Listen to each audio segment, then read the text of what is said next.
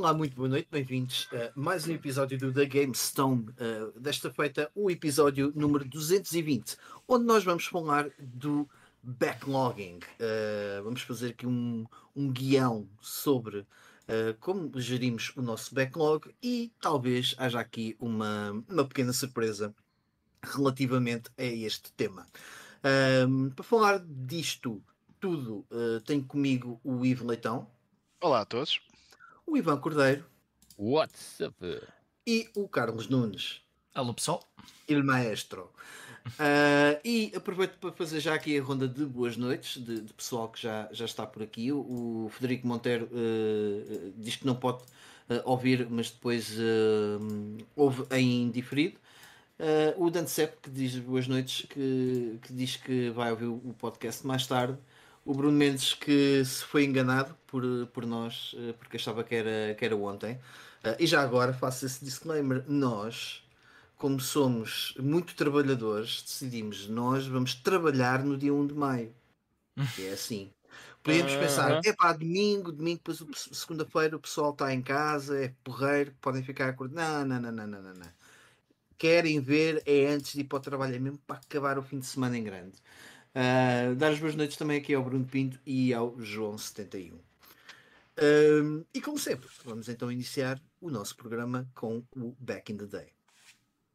Então, Back in the Day, o que é que aconteceu? Vamos recuar 28 anos ao ano de 1995. Já é, já é boeda antiga este ano, pá, 28 anos. Yeah. Um, é melhor não pensar nisso. É, é melhor, é melhor. Passemos à frente.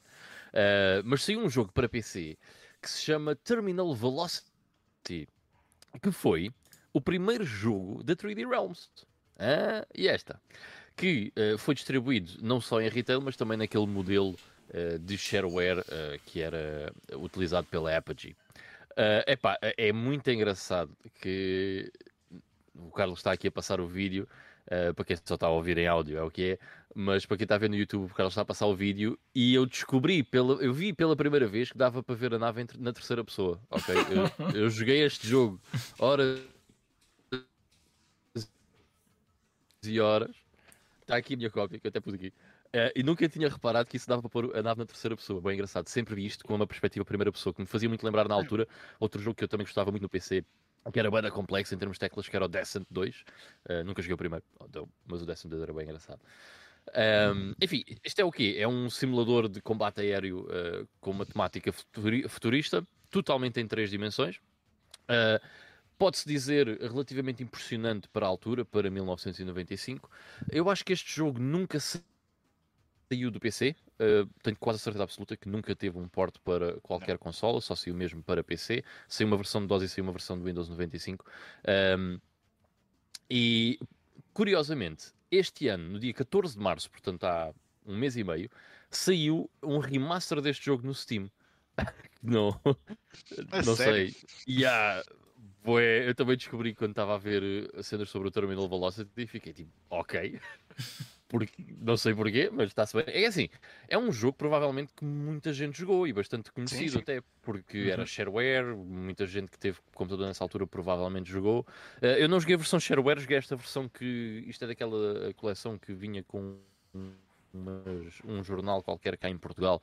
Uh, e até existe esta, esta coleção também em Espanha, o que é que é, uh, da Softpedia, o que é que isto se chama, já não, já não tenho bem certeza.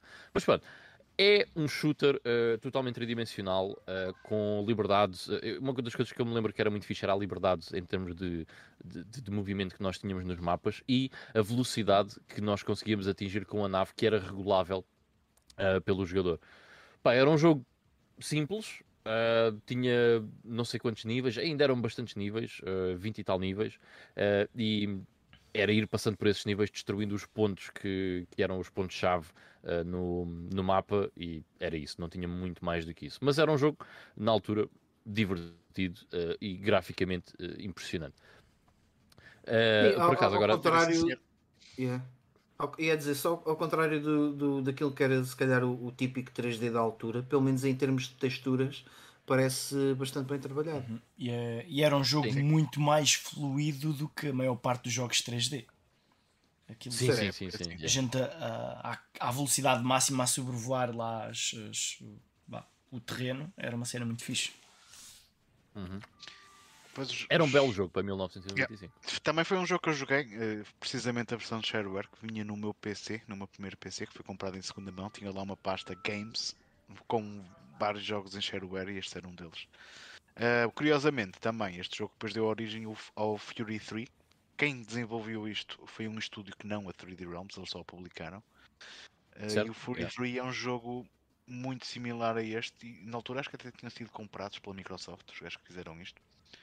Uh, e foi, foi um jogo lançado mesmo pela alçada da, da Microsoft. Uh, a seguir este. Por acaso, há uma, há uma cena engraçada estar a dizer isso, que é o programador principal do Terminal Velocity foi o gajo que programou o Microsoft Flight Simulator, o primeiro. Não sei se houve ali alguma coisa. Se calhar, se calhar uh, tem, tem, tudo a ver então. E o jogo também tinha mão do Tom Hall, do, de, que fez o Doom e o, e o Wolfenstein 3D. Uh, enfim, é um, foi, era um jogo muito bacana para 1995. Eu gostava muito deste jogo quando era miúdo, uh, era muito porreiro.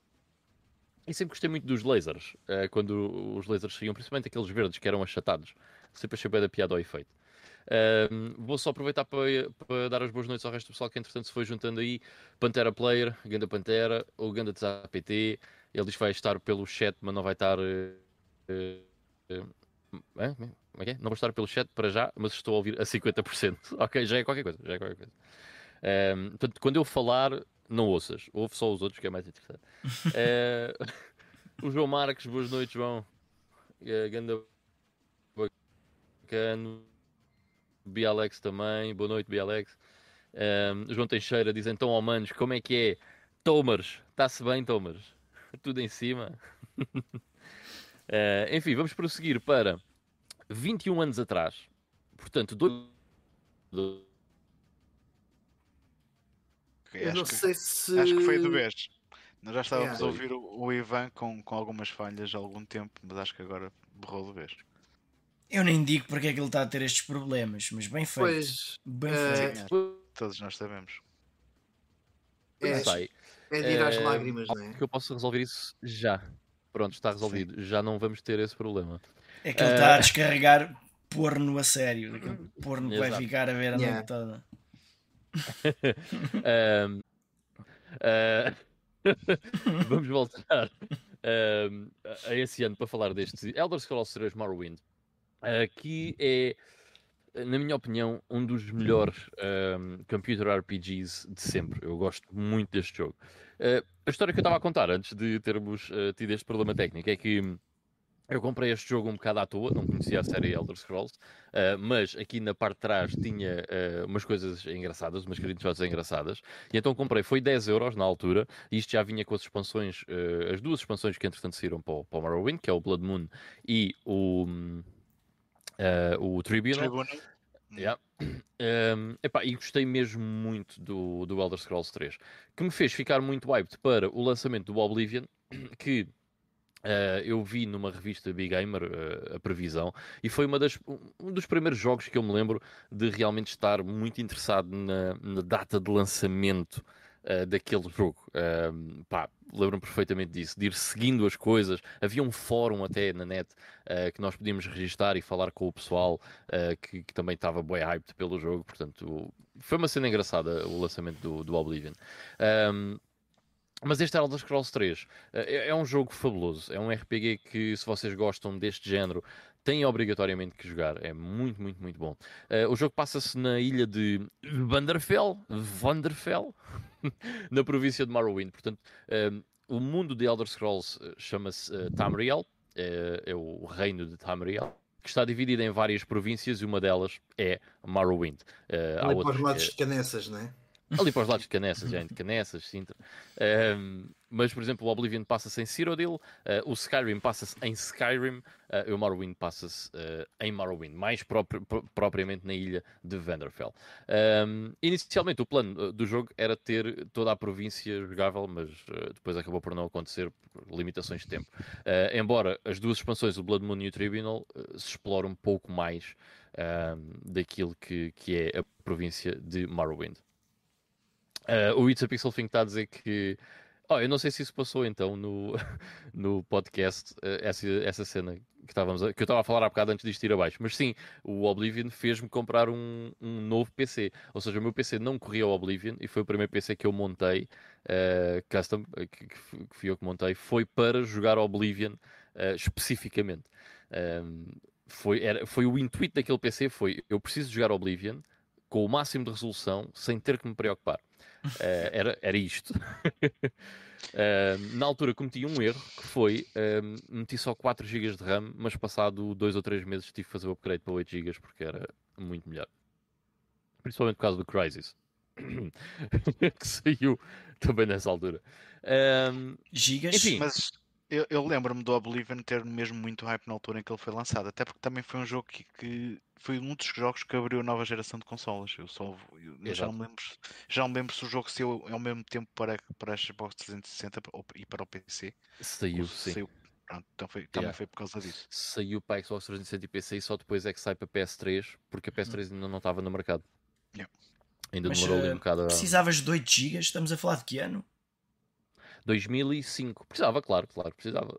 2005. Eh, sim, porque if you wanna run Crisis.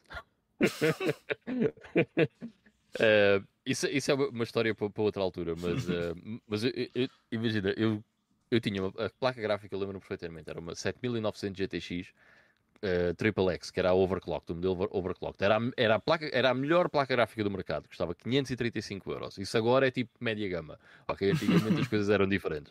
Uh, mas custava 535 euros. Uh, metade do orçamento do PC foi a placa gráfica, basicamente, ok? Um, e mesmo assim, o Crysis borrava-se bué em, certas, em certas partes. Para correres na altura o Crysis como deve ser, mais ou menos, tinha que ser com duas a 7900 GTX em Slee. pô, Tipo, yeah. Coisas enfim. back in the day. Isso é, yeah, Mas- isso é coisas para outra O, altura. o Crysis continua-te a consumir muito. Aquilo, quanto mais recurso a tua máquina tiver, mais ele consome. Pois, yeah. Enfim, uh, ainda ainda não, ainda, não consegue, ainda não consegue jogar Crisis como deve ser. Uh, enfim, uh, uh, acabando o Morrowind. O Morrowind, para mim, é o jogo da série Elder Scrolls que tem o mundo mais único de, de todos os jogos da, da série, em- principalmente em relação aos dois primeiros, porque os dois primeiros, o Arena e o Daggerfall, são muito aquela fantasia medieval normal, pode-se dizer, tipo muito de castelos, tabernas e não sei o quê. Não tem assim coisas muito estranhas no, no mundo. Uh, tipo, no Morrowind tens cogumelos e monstros que tu nunca viste em lado nenhum, que te transportam de um lado para o outro. Uh, é um mundo muito mais engraçado. Uh, e o Todd Howard, eu por acaso encontrei uma entrevista dele do ano 2000, portanto, dois anos antes de sair o Morrowind, em que ele disse, em relação ao mundo, Daggerfall was huge and great, but, uh, but got old very fast when the player realized it was just the same stuff over and over.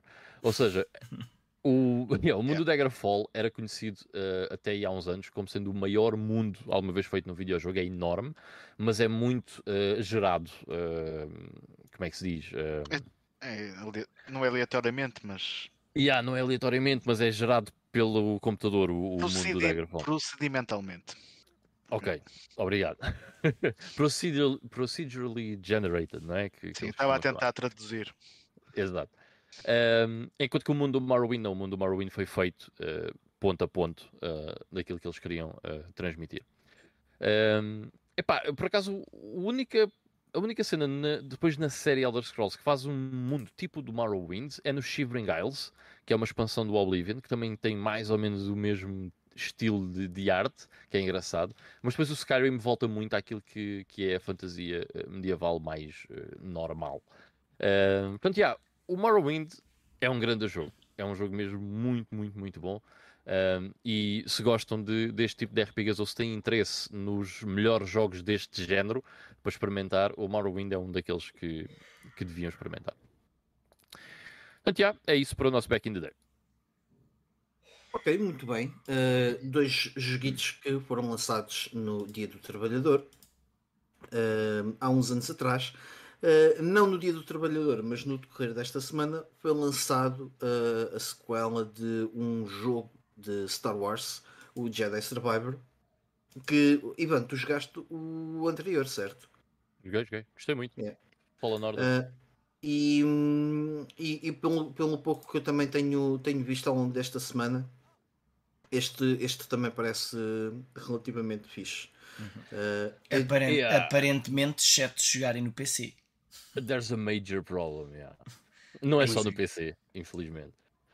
Ah, opa, o, o jogo está com muitos problemas de performance, mas a cena é: não estamos a falar daquelas coisas picuinhas, estamos a falar de problemas É sério. pá, yeah, sérios em termos de performance. Estamos a falar de Hum. a versão de PS5 às vezes baixar da resolução 720p.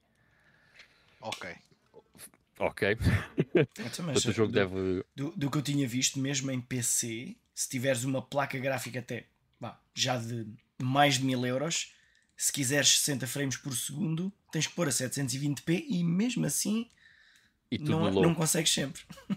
Yeah, é ridículo. yeah, Não, não faz sentido nenhum. Tem uma 4090, né? Ah, a porem tudo no low ah, e em 20 FPS. cena mesmo estúpida, meu. Ah, mas na PS5 tem alguns problemas também, não ah, tão grave, mas infelizmente o a release, o lançamento do jogo está a ser um bocado marcado por. Pronto, por aquilo que, que hoje em dia era fácil evitar se tivesse, se calhar, mais dois ou três meses ah, em produção. Yeah. Olha, por Ah, acaso das previews que eu, que eu tive a ouvir eh, em alguns podcasts, por acaso não mencionaram nada disso, curioso. Sim, Pois, mas, é, mas-. Mas já agora, uh, daquilo que eu vi de pessoal a falar sobre o jogo, toda a gente diz que o jogo é muito fixe. É uma pena ter uh, esses problemas. problemas. Yeah. Quando nós não sei- jogarmos, quando nós jogarmos, provavelmente vai, não vai ter estes problemas. Sim, exato. É, é assim, eu não sei se a versão de PC se terá alguma coisa a ver, uh, porque eu sei que epá, é um jogo da Electronic Arts, portanto provavelmente tem a proteção de novo, uh, o que tem trazido montes de problemas em termos de Uhum. performance aos jogos. Não sei se poderá ter alguma coisa a ver com isso ou não. Já vi, Já que, o já vi que tem algum Legacy é tipo, já vi que tem algum tipo de DRM. Portanto, Pronto. é o Portanto, suficiente. não sei, mas yeah, mesmo a versão de PS5 baixar dos 720p, uh, porque tem aquela cena É- do DL, DLSS, né? É uma É um bocado- resolução de há duas gerações atrás. Exato, é um bocado estranho. É um bocado estranho. yeah. Mas enfim, quando nós jogarmos vai estar espetacular. Entretanto, vamos aqui às, às notícias. Eh, eu quero abrir aqui as notícias com uma, hum, um desenvolvimento que houve relativamente à, à tentativa de compra da, da Activision por parte da Microsoft, eh, que tem, tido, tem sido uma, uma, uma grande telenovela. E o último capítulo dessa telenovela foi que hum, a aquisição não passou eh, no Reino Unido. Hum, Acho isso tão estúpido. Por causa da, da competição no cloud gaming. Correto? Yeah, yeah, yeah. A principal razão é porque a Microsoft detém uh, mais de 60% da, da cena cloud gaming. Calma. Que não tem nada a ver. Define, Que não vai Define- mudar, que não iria mudar em nada, mas Pois não. define- não, a questão é, define a cena cloud gaming no Reino Unido. Em termos de utilizadores. Pá, Não faço a mínima ideia. Ah, eu segundo Mas eu isso- não, eu isso não, não é no não UK. confirmei. Esse, não, mas o segundo que eu, que eu confirmei ahm, no, no UK, mas a questão é, foi chumbada no UK. Uhum. Ou seja, eles também hão, hão de ahm, ah, defender o prato deles. Mas a cena clouding no UK é tipo muito, muito, muito pequena em termos de utilizadores. Ah, o, que é, o que torna tudo ainda mais ridículo. Ou seja, é, é algo que tem muito potencial para, para, para crescer. Acho que aquilo, pá, não, não fui confirmar dados, mas acho que era, não chegava a 2 mil utilizadores. Era uma coisa mesmo muito pequena em termos de, de- de cloud gaming. Ah, Epá, isso no parece um número excessivamente baixo. Ah, no... Não sei, não sei. Não- Não sei porque também não sei o que é que, em, que é que, em que modelos estão, estão inseridos esta questão do, do, do cloud gaming. Se é só jogares via cloud ou não. E a questão é não sei, não sei até que ponto, mas acho que é, era, muito, era muito baixa ah, a taxa de adesão cloud gaming no, no Reino Unido. Pá, mas eu- uma, uma- uma coisa que eu não percebo bem, porque eu sou um ignorante nestas cenas, é mas como é que isto funciona? Mas isto tem que ser aprovado em todos os países? Uma aquisição de uma empresa de um, de um país É um bocado que não tem nada a ver com eles? Um, Tem não, a tem a ver com cada onde, onde as empresas estão. E tem a ver com regiões, ou seja, acho que é Reino Unido, porque o Reino Unido basicamente já está fora da Europa, não é? Ah, Europa e Estados Unidos.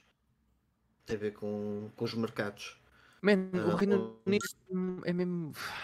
Eu passo a Europa, passa nos States, depois vai. Hum, Mas, por exemplo, eu também é uma coisa que eu não tenho percebido, que é até o Japão não, não entra em equação aqui. Não, porque a Xbox vende lá as consolas por semana, não é por aí. Não, mas tem a ver com o mercado gaming. E a Ah, Activision também não tem nada assim que seja muito focado para o mercado japonês. Não me parece que eles vão pôr Ah. alguma restrição. Talvez seja apenas nos mercados em que a, micro, em que a Sony se queixou e no Japão. Não interessa queixar-se. Ou então Acho- tem estúdios, não sei. Não faço ideia. Acho que a Sony Ah, se queixou mais até foi no UK, né? Que foram lá fazer choradinho. O Jim Ryan foi lá fazer choradinho. Enfim, ganda- mas eu acho um bocado. Imagina, ok, eu até percebo a cena do cloud gaming se for a um nível ah, global, certo? Mas o cloud gaming da Microsoft não tem propriamente a ver com a Activision. São duas coisas Exato. distintas. Uhum. Uma coisa não Ah. impede a outra, exatamente. A questão, a- a- e a questão é, isto nunca em todo este processo. Pois. Nunca foi um ponto. Ou seja, isto parece que é mesmo tentar levar eh, a situação à questão. Eh, a questão, pergunto o que é que a Sony, porque, o que é que a Sony, pronto, isso não é a Sony que chumbou, mas quer dizer, toda, todo o chora- toda a choradeira que têm visto, eh, epá, é difícil eh, deduzir que a Sony não teve mão nisto. Quer dizer, eh, não sei. Uma pessoa não, não, não, não está lá, não pode estar aqui a assumir coisas que não sabe.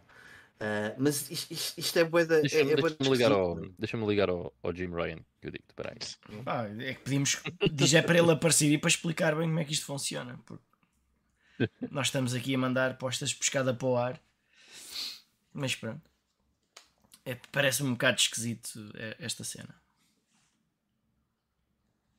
Mas eh, atenção, não está fechado. eh, agora acho que pelo que eu entendi, se, eh, ou seja, se o mercado europeu e americano acabarem, isto passa. Não, não, não tem qualquer tipo de relevância. Mas Eh, imagina que fazia uma coisa do género. Portanto, o negócio é feito e toda a gente vai beneficiar dele, menos os ingleses. Os ingleses não podem comprar eh, mais. Não tem a ver com. Tem a ver com as justificações, Era bem justificações que são dadas, percebes? Pois o, é- é- é- mas é estúpido. É, é- é estúpido ser, ser um pormenorzinho que, que, que- que possa abolir esta compra. Porque eu, eu, eu vou ser muito honesto, eu estou- eu estou a favor nesta compra no sentido que eu acho que vai beneficiar ah, portanto, a competição e vai beneficiar-nos a todos enquanto jogadores ah, no, no que toca ah, ao esforço que as empresas vão ter que fazer para competir umas com as outras. Yeah. É? Mas pronto, posso estar errado, não sou nenhum expert de mercado, nem pouco mais ou menos. Noutras notícias, a guerrilha confirmou a sequela do Horizon na, na, na semana, se não estou em erro, em que também foi lançado o DLC. Certo? Certíssimo. Ou- ou- yes. ainda não saiu. Acho que já saiu. Já, já, sei. já, já, já saiu. saiu. Já agora, só, só um pequeno rant. É, um, a Sony, estes últimos anos, aliás, desde que o Jim Ryan entrou, acho que foi um bocado a partir daí o shift, está outra vez a ficar com aquele. Aquela arrogânciazinha, não é? Aquela, aquele 2006 deles, não é? Aquele É, 2006, pá, 2007. aquela, aquela arrogânciazinha. Ah, e, e- e, eh, não lançar um DLC de um jogo que saiu para PS4 para a PS4 Sim, isso não. Isso já, isso já tínhamos falado cá antes, que não, não fazia sentido. Eu, que- eu ainda tenho a esperança que. Não, mas a questão é, não, não- tínhamos falado, mas podia haver aqui alguma justificação que levasse a, a- que não saísse, ainda que qualquer justificação que fosse feita, ah, não ser considerado ah, a construção desse DLC para que saísse, ah, punha logo em causa toda a. Pá, para mim não há Da justificação. ausência. Tão simples Não. quanto isso. Uh, há quem diga que a última batalha final possa ser difícil de ser na PS4, não sei. Tretas. Uh, pois, não sei. Uh, mas se fosse o caso, não fazia aquela batalha final daquela forma. Quantos jogos é que, é que saíram para a PlayStation 4 que nunca poderiam sair para a PlayStation 4? Mas como a PlayStation 5 não, não existia para venda, afinal dá. Exato, eu, também, eu, vou um bocado, eu vou um bocado por aí, muito honestamente. Uh, porque eu entendo, e, e, já agora só para acabar o rant, eu entendo e respeito a decisão da Sony em uh, querer fechar o ciclo da PS4, já chega. Tipo, isto foi realmente uh, excepcional. O God of War não deveria ter saído uh, entre, aspas, não, entre aspas, não deveria ter saído na, na PS4, uh, deveria ter sido um lançamento PS5 no sentido uh, de, de, mercado, de fazer as pessoas uh, transitarem para a nova geração, só com uma coisa chamada uh, Covid e portanto as PS5 estiveram muito limitadas, como sabemos, que já não é o caso. No entanto, não é tipo meio, ou seja, um DLC de um jogo que já foi lançado que vai fazer tipo a mudança definitiva. Não. Eu, eu, eu, por acaso ainda não tenho esse, esse Horizon, mas se eu tivesse e já o tivesse jogado, eu, mas não ia ser este DLC iria me fazer comprar a PS5, bem pelo contrário, se calhar uh, a pé. Este é que pagar mais 10 euros para jogar o jogo na, na PS5, provavelmente. Não, isso, isso com, os, com os upgrades ou não sei o quê. Ah, mais 10 euros do que, do que me custaria na PS4, é isso que estás a dizer? Sim, Sim não é? Mas, mas não tinham essa. Mas também uh, uh, com, com, o Horizon já não me lembro, mas com, com outros jogos anteriores pagavas mais pelo da PS5, mas se metesses o da PlayStation 4 na PS5, a atualização era gratuita. Portanto, o que custava mais 10 euros era a caixa a dizer PlayStation 5. Sim. Mas pronto, um, Horizon, estávamos a falar de Horizon que confirma, a Guerrilha, aliás, que confirmou uh, portanto, o terceiro uh, capítulo foi, foi, o terceiro ou foi mais além do terceiro?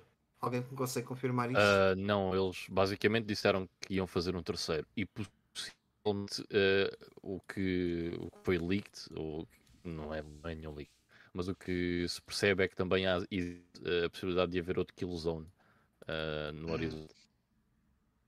Ok, voltarem a não fechar o capítulo Killzone. Yeah, Só que possivelmente pode ser só online esse Killzone. Ah, então, pois, a, a, não, mas a, a, Sony tinha isso nos planos em ter uh, jogos, uh, jogos online, como é que se chama? Live services. Uhum. Uh, se calhar pode ser, pode ser um desses casos. E eles disseram literalmente que podia haver um Killzone no horizonte? There is a, a new Sim. Killzone on the, on the horizon. Este horizon? On the horizon. Quando compras o Horizon, vem com o Killzone. ok. É, é uma zona para matar Bem. Vai, vais perceber que o Horizon é o, é o futuro do mundo do Killzone. Vais ver. Portanto, está tudo ligado. Ui. Ganda espiga. Killzone é a prequela. ok. Vamos ver. Uh, adiante. Uh, a Nintendo também anunciou uh, que de futuro vão haver mais jogos mais figuras da Lego? Jogos também, figuras também, da Lego também. Também vai haver figuras da Lego. já, é já em, já em agosto. Mais caixas de cartão para jogarmos? Será? Não, vai haver mais filmes. Portanto, claro, o, sucesso, é? o sucesso que, que, que, a adaptação do filme do trouxe por parte da. Hum, como é que se chama o estúdio de, dos Minions? Illusion? Não. Illumination. Illumination. Uh, acabou por uh, um, bom, um bom teste uh, no que toca portanto, a receitas, né? como, como também já falámos aqui. E, que já, e, que já, ultrap, já ultrapassou os mil milhões, os, os mil milhões, portanto o bilhão. Bem bom. O bilhão de quê? De Desculpa. dólares. Ah, de dólares, ok tipo um, um, um sétimo do mundo. já tinha visto. Ué, que? Se calhar, e se calhar já, se calhar já. Nunca se sabe. Um, e portanto iremos ter mais filmes da, da, da chancela da Nintendo. Coisas possivelmente como o Kirby, Donkey Kong, uh, Zelda, se calhar. Uh, a, a, a, serem desenvolvidos e adaptados para. Façam, para façam Metroid. Uma série de Netflix para termos muitos episódios. Mas não, a questão é eles têm filmes, não sei se vão às séries. Sabes que a Nintendo, uh, eles dão passos muito cuidadosos, portanto também não estou a ver que eles uh, eram já tipo tentar fazer cenas. E, e a minha pergunta é: que, que, que, filmes vão ser feitos? Possivelmente uma, uma sequela deste filme do Mario. Um, e, e, em que módulos vão ser feitos? Vai ser só nesta cena do, de animação 3D, coisas para toda a família? O que é que, o que, é que virá aí? Estou com alguma curiosidade, confesso. Seja o que for, provavelmente não vai ter, nunca vão fazer tanto dinheiro como este fez, mas vão fazer dinheiro sim. mesmo. Sim, sim, com, concordo com isso. Acho que é difícil não concordar. A não ser que seja um, uma sequela deste filme que, que, possam vir a fazer tanto ou mais dinheiro. Isso uhum. parece-me ser possível. Que, é, que é raro acontecer a sequela fazer isso, mas já se viu. A do Sonic gerou mais? Ou, ou não se chegou a gerar? De, o Sonic 2 gerou mais que o, Sonic, o primeiro Sonic? Por acaso não tenho a certeza, mas eh, é difícil comparar porque saíram aí alturas de pandemia diferentes yeah, em, que, em que era mais limitado o pessoal ir ao cinema. Tens, então, tens toda a razão. Não, yeah. não é, é fácil difícil, comparar. É difícil pegar, pegar nisso e fazer eh, algum tipo de conclusão. Um, e pronto, eh, de notícias, é tudo. Não sei se querem acrescentar mais alguma coisa aqui ao, ao, ao facto da Nintendo há uma, estar a apostar aqui no cinema. Há mais uma notícia que bah, o, o novo Zelda já anda por aí. Portanto. Ah, ah mas, mas não na loja, né?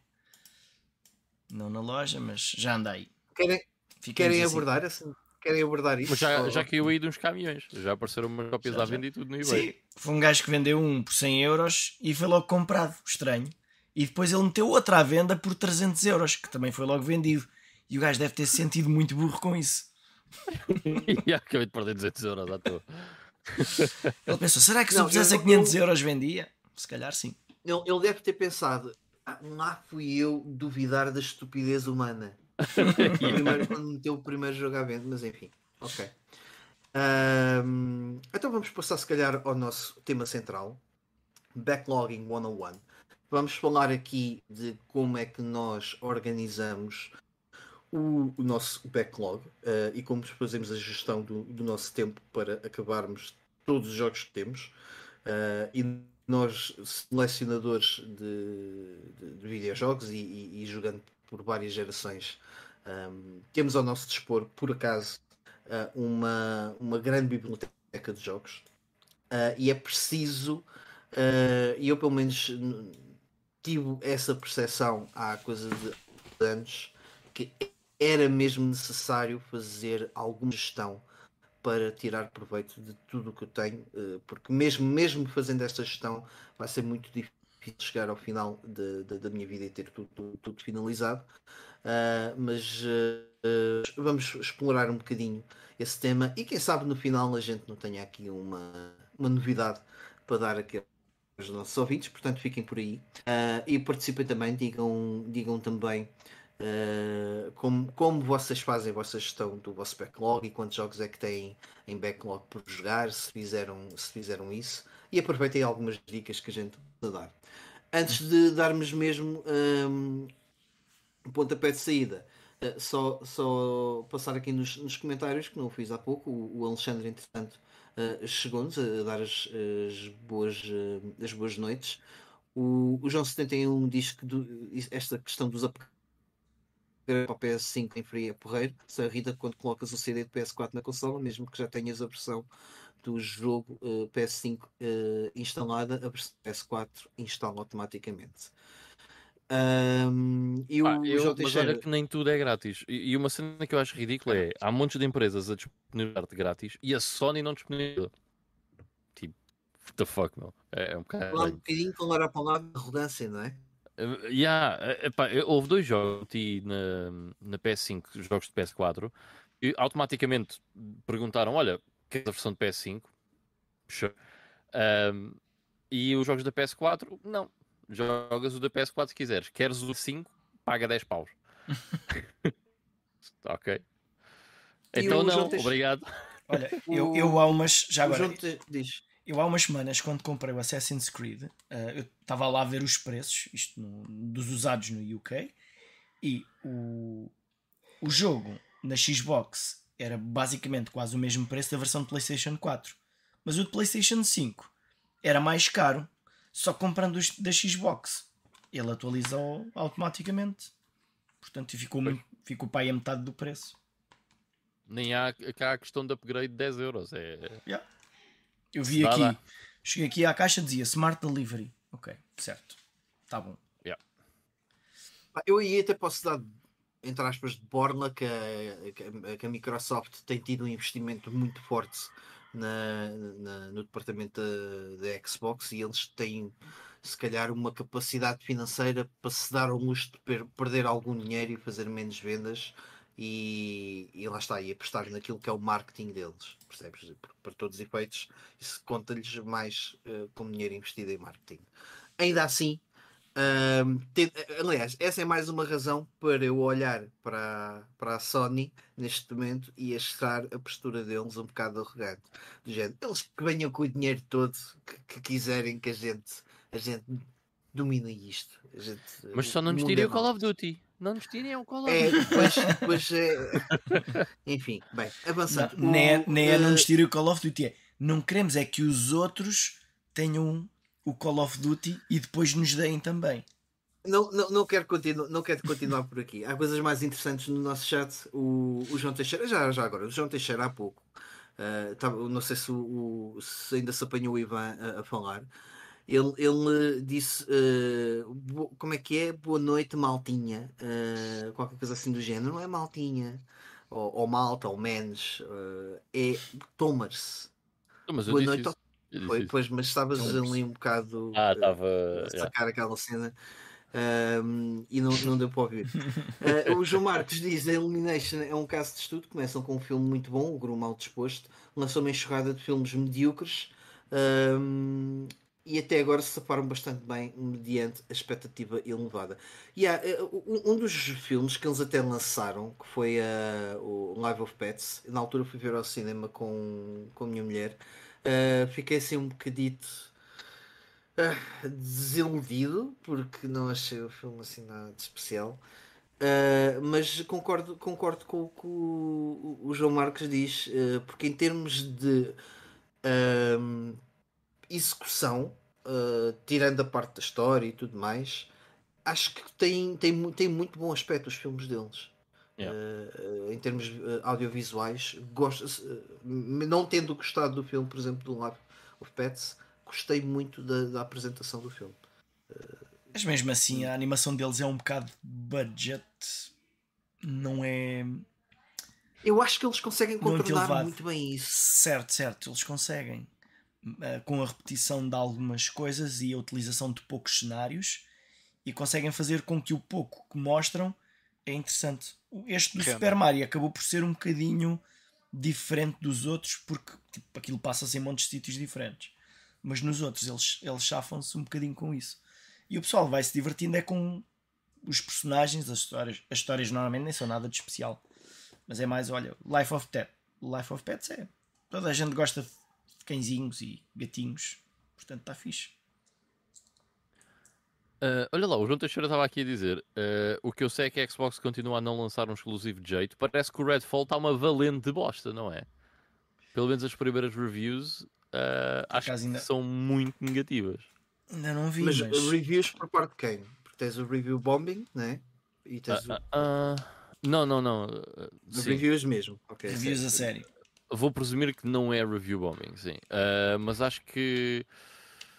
ah, Espera aí. Epá, houve uma publicação qualquer que lhe deu 4 em 10, uma cena assim. Portanto, yeah, não parece que. que o jogo esteja alguma coisa de jeito. Enfim, É isso. vamos esperar Ah, que os próximos sejam é- melhores.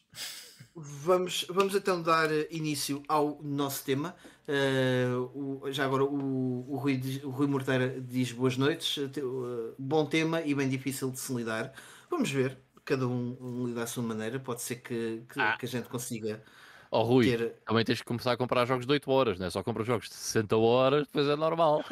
Exato, exato. Uh, e o João Moreira também uh, dá-nos as boas noites e, e o cadastro também deixa-nos um animal aqui. Não sei o que é que ele quer dizer com isso, mas já agora boa noite, cadastro. Uh, um... Já agora, por falar em cadastro, portanto, o Redfall aparentemente é um bosteiro sem precedentes.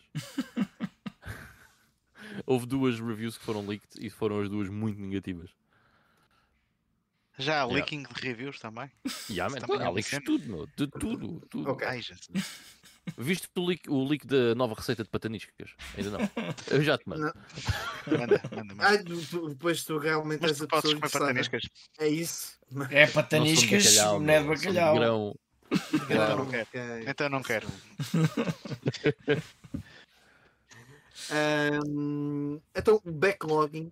Um, como, é essa mesma primeira pergunta. Como é que vocês uh, gerem o vosso backlogging ou o que é que vocês consideram uh, como backlogging uh, nas vossas listas?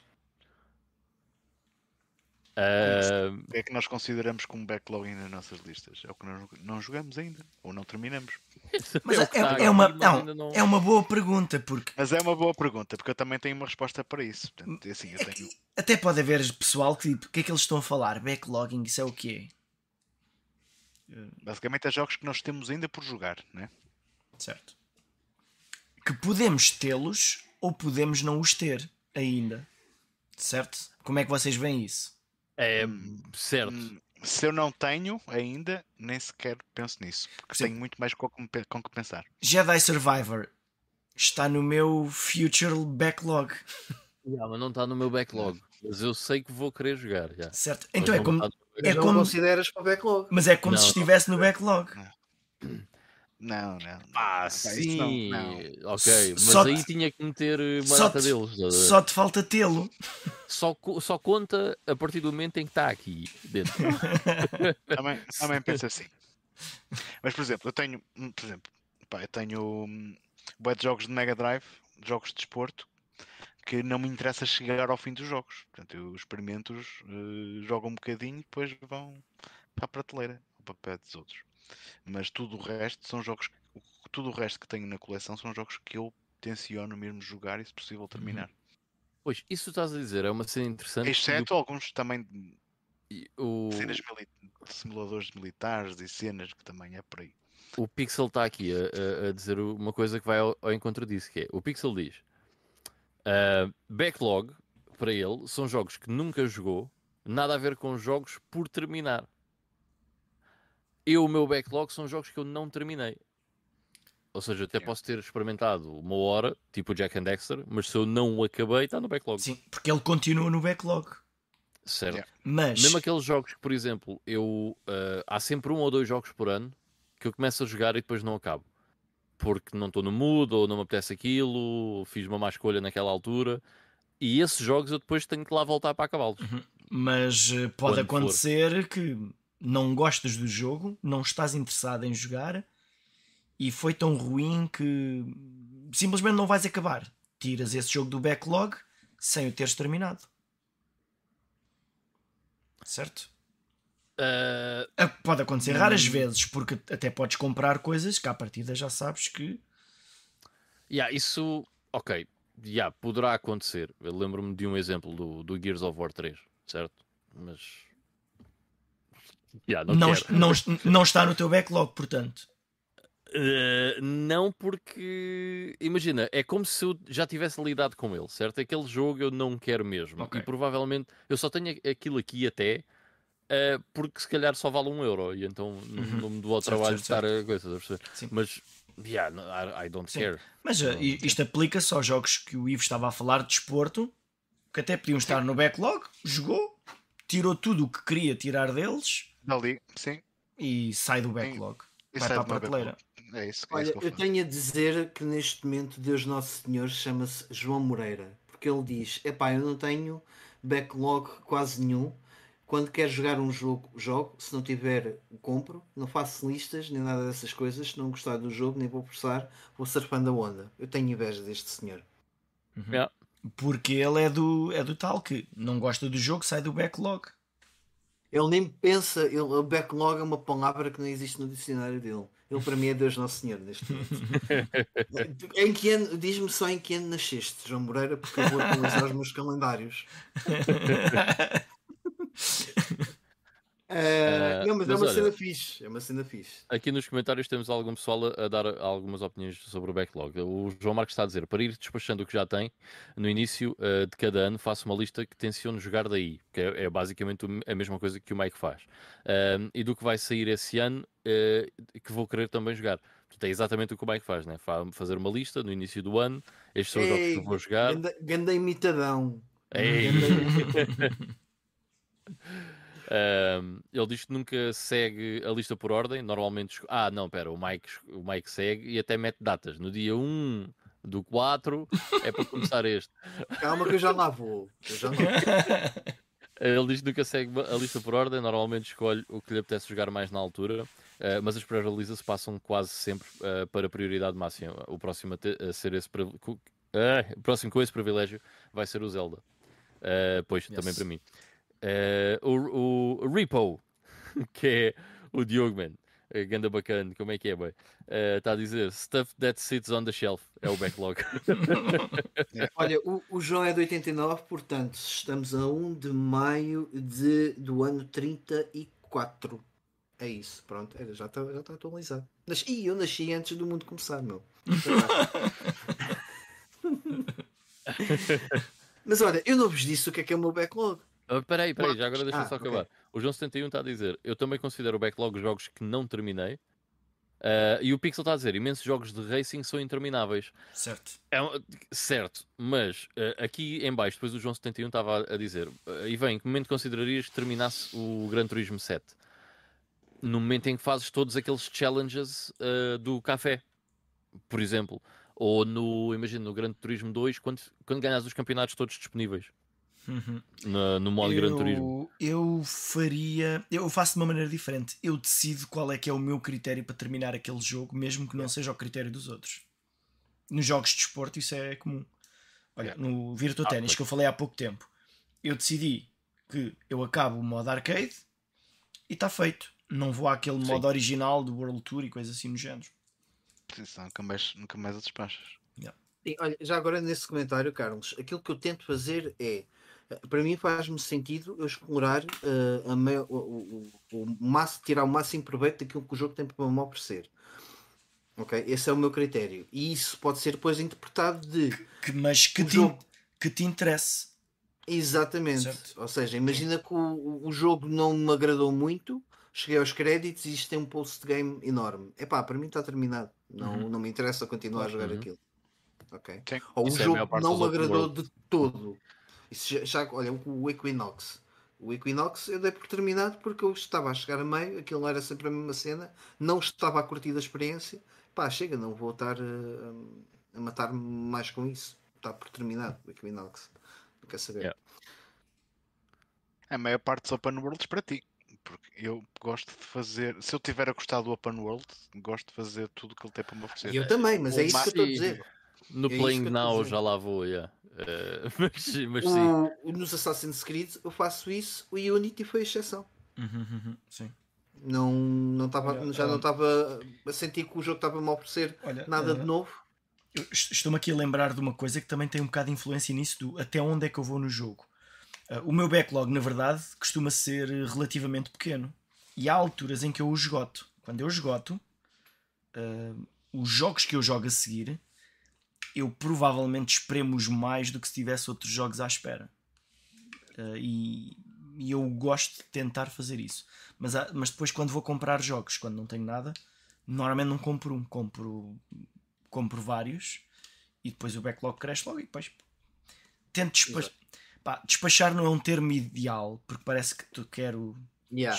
não é despachar é eu quero jogar a, a- a parte principal do jogo aquilo que quem desenvolveu o jogo preparou para mim Portanto, e depois há alguns extras que, que simplesmente vou saltar. Não, mas fa- faz todo o sentido. Opá, eu, eu lembro o Chrono Cross, eu adorei jogar o jogo. Eu acabei o jogo e, o jogo, e eu sei que o jogo tinha mais para me oferecer. uh, começar uma nova playthrough, experimentar novas personagens, uh, etc. Eu, por ter ainda muita coisa por jogar, eu pensei, ok, eu já acabei o jogo, eu curti bué da experiência, eu ir, se tivesse tempo ou não tivesse mais nada para jogar, sem dúvida que continuaria, iria, iria curtir ainda mais do jogo, só que por ter também uma pessoa, é- é- eu acho que é muito difícil não sentir a pressão. Uhum.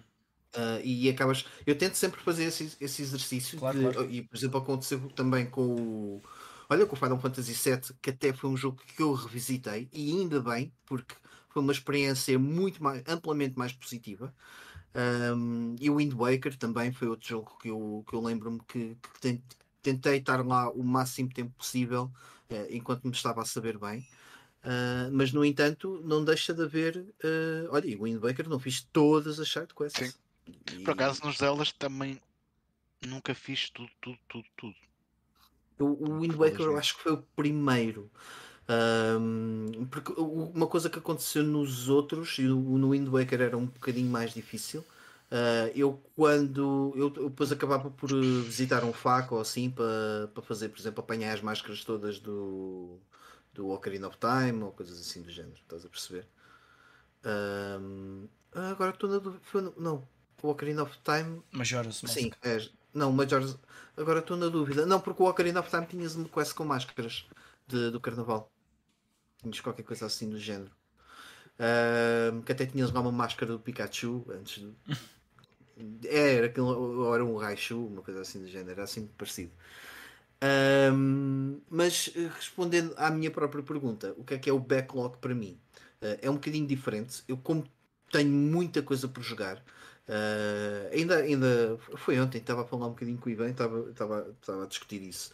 Eu tenho pena de não ter começado a organizar eh, estas listas como eu faço para aí há coisa de 5, 6 anos, quando tinha 20, porque tinha tirado muito mais proveito. Porque ahm, ao fazer o- agora uma lista recente, que a gente se calhar já fala um bocadinho melhor sobre ela, ah, apercebi-me que havia mui- há muita coisa que eu joguei e não acabei. Ah, e porquê? Porque pa- apanhava outra coisa e começava a jogar e depois Pois. acabava por não voltar e Yeah. era um bocado uma rebaldaria. Ahm, e então, quando, quando, quando me apercebi que, que se calhar eu deveria começar a organizar as coisas porque já era demais e não estava se calhar a tirar o proveito que devia, ahm, defini o- aquilo que é o meu backlog pelos jogos das séries que eu, já, de- que eu já tinha começado e terminado alguns jogos e jogar apenas a- tudo aquilo que me faltava. Vocês pensam, ah, isso, isso não é nada. Ah, Deu-me na altura 400 e qualquer coisa jogos. Portanto, havia muita coisa. E, e não estou. E portanto, há séries do género Metroid que eu não tenho no backlog, para já. E depois vou adicionando. Entretanto, já fui adicionando mais algumas coisas porque estava a dar uma vazão porreira. Ah, ou seja, fui mais ou menos contabilizando o tempo.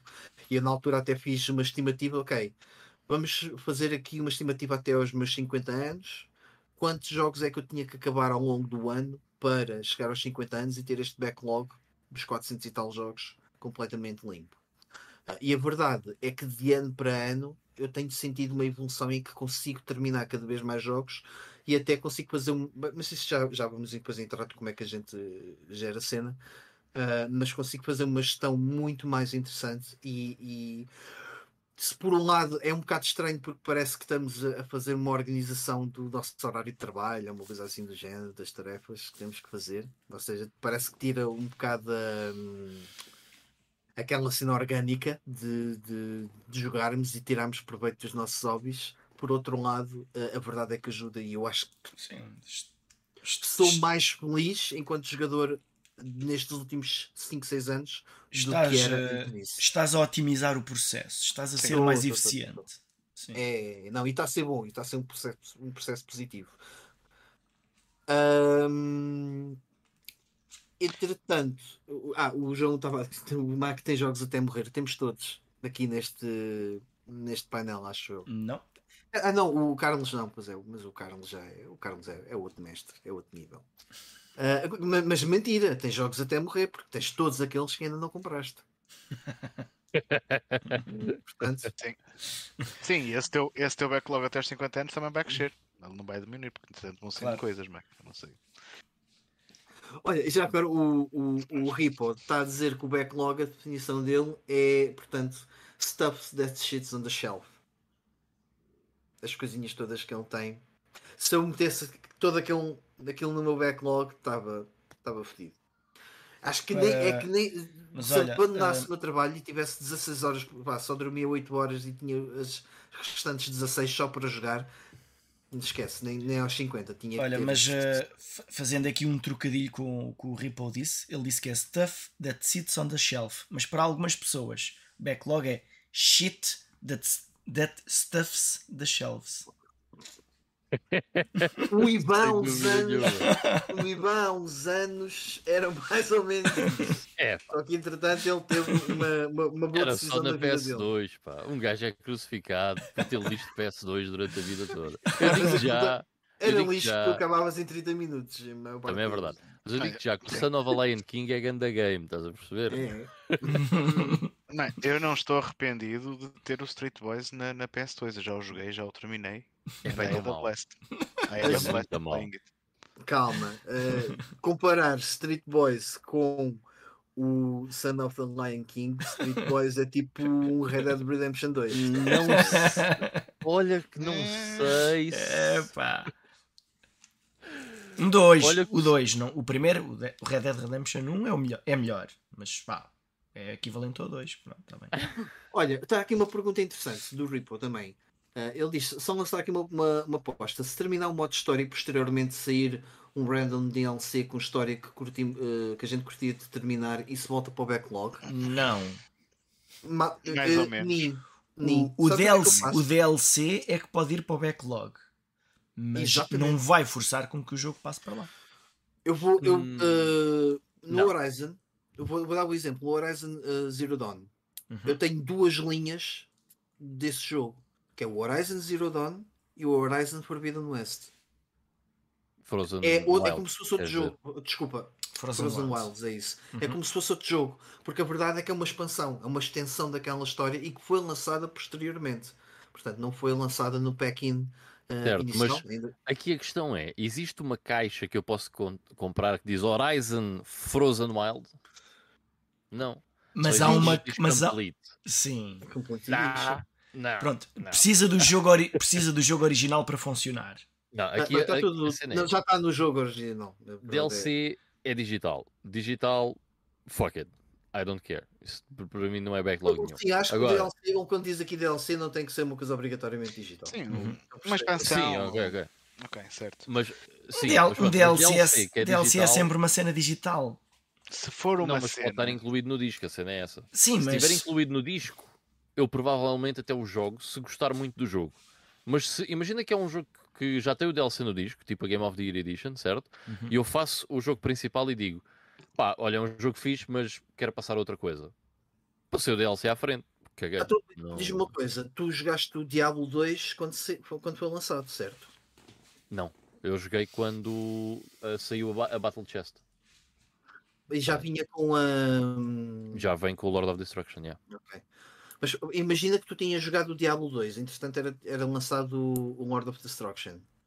Como Mas é que isso é- irias considerar? Não, mas isso é diferente, porque É diferente. antigamente uma expansão era uma expansão ao jogo. Estás a ver? Era Era, era Um- quase uma sequela. Uhum. exatamente, era um pedaço de jogo bastante grande que era No, adicionado. no Diablo, não, no Diablo não é assim. o- A, a questão do Lords of Destruction é que ele faz ah, alterações mecânicas que, que mudam consideravelmente o isso. jogo. E Tens depois adiciona-te um dois, extra. adiciona isso- dois personagens jogáveis. Ah, sim. Eu, mas em termos de capítulo, é só um. Sim, em termos de história é só mais um capítulo, mas dá-te uma replayability da grande ainda. E melhora-te o jogo Phonics, uh, bué, Olha. em vários Mas- aspectos. Sendo eu a responder essa pergunta, no meu caso, geralmente quando eu compro um jogo, os DLC já, já saíram todos à bué. Portanto, essa é uma cena que não, não se costuma acontecer muito comigo. Ah, mas, por exemplo, eh, Assassin's Creed, Boa. DLC de um Assassin's Creed, uma edição vanilla que eu tenha. Hum. Se eu quando começar esse jogo, se já tiver uma edição Game of the Year que inclua esses DLCs, eu poderei eventualmente jogá-los. Até Hum. agora isso não aconteceu e nunca voltei para trás para jogar um DLC de um, de um Uhum. Assassin's Creed que já tinha terminado. Yeah. Tenho Mas pena, gostava de ter feito isso no, no 2, mas aí é porque o DLC fazia mesmo parte integral da Yeah. história principal. Mas isso lá está, é poderás jogar. Mas se não jogares e jogares o jogo principal, O Assassin's. Creed 2 está feito na mesma. Não deixa Yeah, de Sim, mas, feito. Para mim mas olha, eu acho que para mim foi um bom tá. exemplo. Para mim foi um bom exemplo, porque no caso dos Assassin's Creed, eh, o tipo de, de conteúdo extra que é lançado, apesar de ser uma expansão, porque adiciona novos capítulos, etc., eh, n- não é o suficiente para eu considerar um- mais uma linha do DLC, percebes? Mas, por exemplo, no Odyssey, que nós falámos aqui há pouco tempo, uh, quando o Carlos acabou, uh, aquilo tem uma expansão que é o Fate of Atlantis, que me deu. Pá, tive quase, quase, quase para comprar aquilo, porque é uma coisa um bocado à parte do, do Odyssey, ou E seja, do o, jogo e o principal. jogo dá vontade, ao chegar àquela parte em que ficamos parados, dá vontade de Já- jogar aquilo. Literalmente ficas à porta de Atlantis e é do estilo, Se- ah, olha, uh, DLC. Se, se esse DLC estivesse no disco, eu tinha jogado esse bocado. Mas eu não vou comprar. Pá, decidi não comprar aquilo. Eu vejo sempre os- a maior parte dos DLCs como side quests em que eu posso não, não as querer fazer e, e que posso chegar ao final do jogo e encosto o jogo. E, e Não, e, e tu, e tu notas, e tu notas perfeitamente quando, é, quando um, um DLC é de facto uma expansão, ou seja, uma coisa que foi feita a posteriori eh, e pensada para ser lançada a posteriori, eh, sem, sem ser de forma gananciosa ou predatória, percebes? O, o do Assassin's Creed 2, aquilo é, é- é altamente predatório, porque o próprio capítulo salta, se não erro, é para aí do 18 ao 21, há ali dois capítulos que estão em falta. Que são os Uhum. DLCs, estás a perceber? Ou seja, aquilo já estava pensado, aquilo é assim um bocado tipo a sério. É, é mesmo uma facada, sim. Uhum. Esse Yeah. Yeah, yeah, yeah. percebes? Ah, ou, ou, por exemplo do, o do Azura's Wrath em que ah pronto está aqui um DLC que é o final no epá, man, não isso, isso para mim não considero. Agora quando e, e nós enquanto jogadores já temos essa capacidade de perceber ok não isto é de facto mais qualquer coisinha. É um 2.1 do, do, do jogo 1.2 ou whatever do jogo original estás a perceber? Ahm, aí sim se calhar já, já Mas olha, considero. uma, uma pergunta para vocês os três. Em que jogo é que gastaram dinheiro em DLCs? Nenhum, zero, nunca comprei nenhum DLC, mano. por acaso eu acho que também não Eu tenho um Não. DLC, pelo menos que eu saiba, tenho um DLC e é o Left Behind do Last of Us e foi porque foi um código da Sony na altura da, da revista. Acho que não tenho mais nada. Eu sou capaz de ter qualquer coisa, mas acho que não tem nada assim de especial. Eu tenho uma. Não me Eu, lembro. assim de cabeça só tenho um. Ah, o DLC de, do Mario Kart 8 para a Wii U. Olha, tenho. É o único que eu, agora assim de cabeça, alguma vez me dei ao trabalho de gastar dinheiro. né? Eu, eu não, eu não vejo Eu, mal. eu comprei DLCs. o. Eu comprei o The Doctor Who Clones Me, o Cloned Me, do Duke Nukem Forever. Porque era um- uma história à parte em que tinha o Dr. Proton, que era o vilão original do primeiro Duke Nukem. E eu lembro que comprei isso no Steam, mas não cheguei a jogar ainda. I just remember. Então, isso. então, ah, ah, então espera aí. Chegamos aqui ao busilis da questão. Está no teu backlog agora. Está no meu backlog agora. Pronto. Obrigado por me lembrar. Tenho meu backlog. Olha, o, o, o João Moreira está a dizer que esta semana comprou o Burning Shores do Horizon 2 e jogou 30 minutos e arrumei e não teve paciência. E também já comprou o DLC dos últimos 3 Assassin's Creed e não acabou nenhum. Estás a ver? Não vale a pena. Não vale a pena. Mas o, o Repa está a dizer que compra tudo o que é de Resident Evil. E o João Marcos está a dizer: Eu acho que todos os DLC de jogos single player já devem estar planeados desde o desenvolvimento do jogo base, digo eu. Sem dúvida nenhuma, mano. Mas sem dúvida nenhuma. Sim, mas isso já não é segredo. Eles, quando lançam o jogo, já Yeah. dizem que vai. Que há Não, o- mas- o, o- vai haver um Season Pass Já e vai haver os DLCs. que. Mas Já há também tem a ver vários com a anos que é assim. estrutura. O que eu quero dizer é, eu, também, eu não acho que seja de todo predatório quando eles oferecem-te um conteúdo que é variado, Opcional. percebes? E depois Claro. já estão ao, ao mesmo tempo a preparar o opcional. Certo, certo. Eu acho que isso é uma forma legítima deles Claro. conseguirem fazer E, mais e- dinheiro. e com- tu, de qualquer forma, decidiste gastar o dinheiro no jogo original já sabendo o conteúdo que tinha.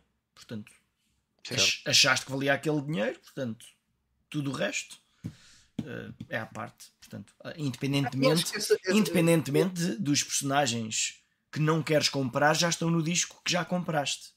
Mas. Mas E já. acho que essa, essa fase, de forma geral, já passou um bocadinho. Isso era uma cena muito 2010, eh, por aí, né? Uhum. Que essa, essa, esse aproveitamento que, que, que algumas empresas faziam. Ahm, Mas, epá, mas tá, acho, que- o- acho que pelo menos agora o ok. normal é eles já sabem que vai existir, mas quando o jogo sai ainda não estaria pronto para, para estar incluído. E antigamente não, antigamente eles já o tinham feito. Epá, pois, mas, mas eu percebo na. Mas eu percebo Eu as duas formas, não, nada contra nenhuma delas. Sim. Simplesmente Pá, não gasto. São, são tempos completamente diferentes, né? Ah, se calhar em 1995 esse DLC custava-te ah, 10 mil euros a produzir e agora custa-te 2 milhões. Estás a ver? É, pá, é diferente. Estamos em tempos diferentes. Ah, Olha, já agora, só, só ainda na, naquilo que é a definição de backlog, o, o Pixel estava a, a dizer eh, que ele faz uma coisa que é se não está a gostar o jogo e, aban- e abandona, sai do backlog, que é o que ele faz. Uhum. Eh, vocês dão por terminado? Olha, Ou Há bocado estávamos a falar nisso por causa do Gears of War, mas eh, há- uma. eh, o Gears of War é uma grande exceção, ok? Porque eu não consigo mesmo jogar aquele jogo. E, epá, eu acho que é, é, é péssimo. Pronto, não- quer dizer, eu não acho que o jogo seja péssimo, não é para mim. Não, não gosto daquilo. Pronto. Tanto que não tenho interesse nenhum em comprar os outros que vêm para a frente. Pá, whatever. Mas é muito raro eu jogar um jogo que não tenha nada de interessante e que eu não tenha interesse em levá-lo até ao fim. Até porque muitas vezes tu experimentas um jogo, né? E o jogo ao início até pode não, ser, não estar a ser grande coisa, certo? Mas se calhar daqui a duas ou três horas vais estar a curtir mais do jogo, por um motivo ou outro. Uh, porque as coisas evoluem, porque o gameplay evolui, whatever. Uh, e depois já estás a meio do jogo, vais largar o jogo. Epá, eu não largo. Não, e também tem um bocado, eu, eu gosto desta também, às vezes de explorar, não é constantemente, eh, mas de vez em quando gosto de explorar essa parte de eh, curiosidade histórica, estás a perceber? E Sim, sim, sem mau dúvida. é que isto está a ser. e- Quanto mau é que vai ser. Mas isso Mas também isso, é uma isso no coisa meu que é bem dicionário interessante. chama-se masoquismo. É, Nada mas é. contra. Não, mas eu, eu também gosto de fazer isso. Mas, eu, mas eu, tenho percebo, aí- também faço Eu tenho assim. aquela hum, ideia errada, aquela ilusão que qualquer jogo que eu pegue aqui dentro ah, vai ser fixe, vai ser divertido. Ou por um motivo ou por outro, ou por ser muito bom ou por ser muito mau. Também pode haver os dois. Ah, mas isso é, é, é claro que não, não acontece. E, e talvez isso me vá acontecer com, com mais jogos. Mas eu acho que isso, é, isso vai ser muito raro. Eu, não, eu pegar num jogo e não o acabar é muito raro. Até posso não acabar ah, logo, mas depois voltar a ele. Uhum. Por exemplo, Resident Evil 5. Não, Resident Evil 5 acabei. 6, O- o- 6. O 6, lá está, o 6 é o, o- um exemplo do ano passado. O ano passado foi o Gears of War 3 e foi o Resident Evil 6. Pá, não dá, agora não está a dar. Eu vou lá voltar, mas agora não dá. Porque eu não consigo agora. Já sofri demasiado com o 5. Agora Pá, só olha, daqui a 3 anos é que eu jogo o 6. Eu, eu, eu, eu faço um pouquinho como, como vocês estão a dizer. Eu tento insistir e ser persistente, Sim. mas à partida, se eu tenho o jogo, é porque eu já tenho algum interesse nele. Eu- Exato. Eu já achei Exato. que ia jogar, que ia gostar. Mas se eu não gostar e eu não terminar, eu não fico com esse jogo. Eu não o encosto à prateleira. Eu ponho Hum. numa, num saco que tenho aqui de jogos que eu vou despachar eh, quando for uma CX ou uma coisa assim do género. Eu não mantenho jogos que não acabo. Se não acabo é porque não gostei nada. O que, Exato, o que é, mu- pena. o que é muito É uma raro. O que é muito raro. É uma boa prática. Não faz, É, pá, eu- não, não faz muito sentido para Eu mim. sou man- sincero, se alguém chegasse aqui e dissesse: Olha, não me dás o Gears of War 3, D- toma, leva lá. Estás a ver? Porque não. Pá, A não ser, a não ser Ivan, eh, que tenhas que cumprir uma promessa, não é? Eh, em vez de ir a Fátima, vais acabar o Gear of War 3, não é? Pronto, cada um E- com os seus. eh, E depois acabas É e pensas: fogo, eu tenho que jogar agora ao 4 já. Ou então, ou então Judgment. dizes, "Pô, mas o lady cinco." de joelhos até Fátima.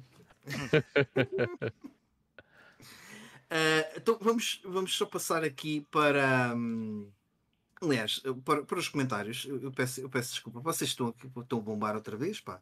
O gajo não consegue dar a volta, hum, a volta a isto. O João Marques dizem em relação aos DLCs que comprou, não foram muitos, mas lembro que uh, do, do Breath of the Wild, do Mario Kart 8 Deluxe, que vocês estavam há pouco a falar, e também do Mario Plus Rabbids, uh, que gostou de todos, uh, na verdade. Aliás, o DLC também acaba por ter esse propósito. Eu quero mais disto. Aliás, é os achievements e o. e os Mas o DLCs Mario por ter Plus. Rabbids tem uma caixa. Tem O uma DLC caixa Com o DLC? É o standalone. Sim, Ok. sim. Fantástico. Ou melhor, hum, peraí, deixa-me pensar bem. Há uma caixa que tem o- a parte do Donkey Kong. Ah, Mas standalone, mas- mas deve ter o jogo também, o jogo normal e aquele. Porque, sim, Ok. é um DLC. Pá, é um Hoje em dia essa é a prática normal, não é? Já não há Uhum. muito. Aliás, se acontecer até era mais no PC, ou, por exemplo, tu tens supostamente aquele Uncharted, do último que saiu, era um DLC, mas quer dizer, certo, era um standalone. Ou como Exato, é um capítulo extra. Sim, como aquele Red Dead Redemption com os mortos-vivos.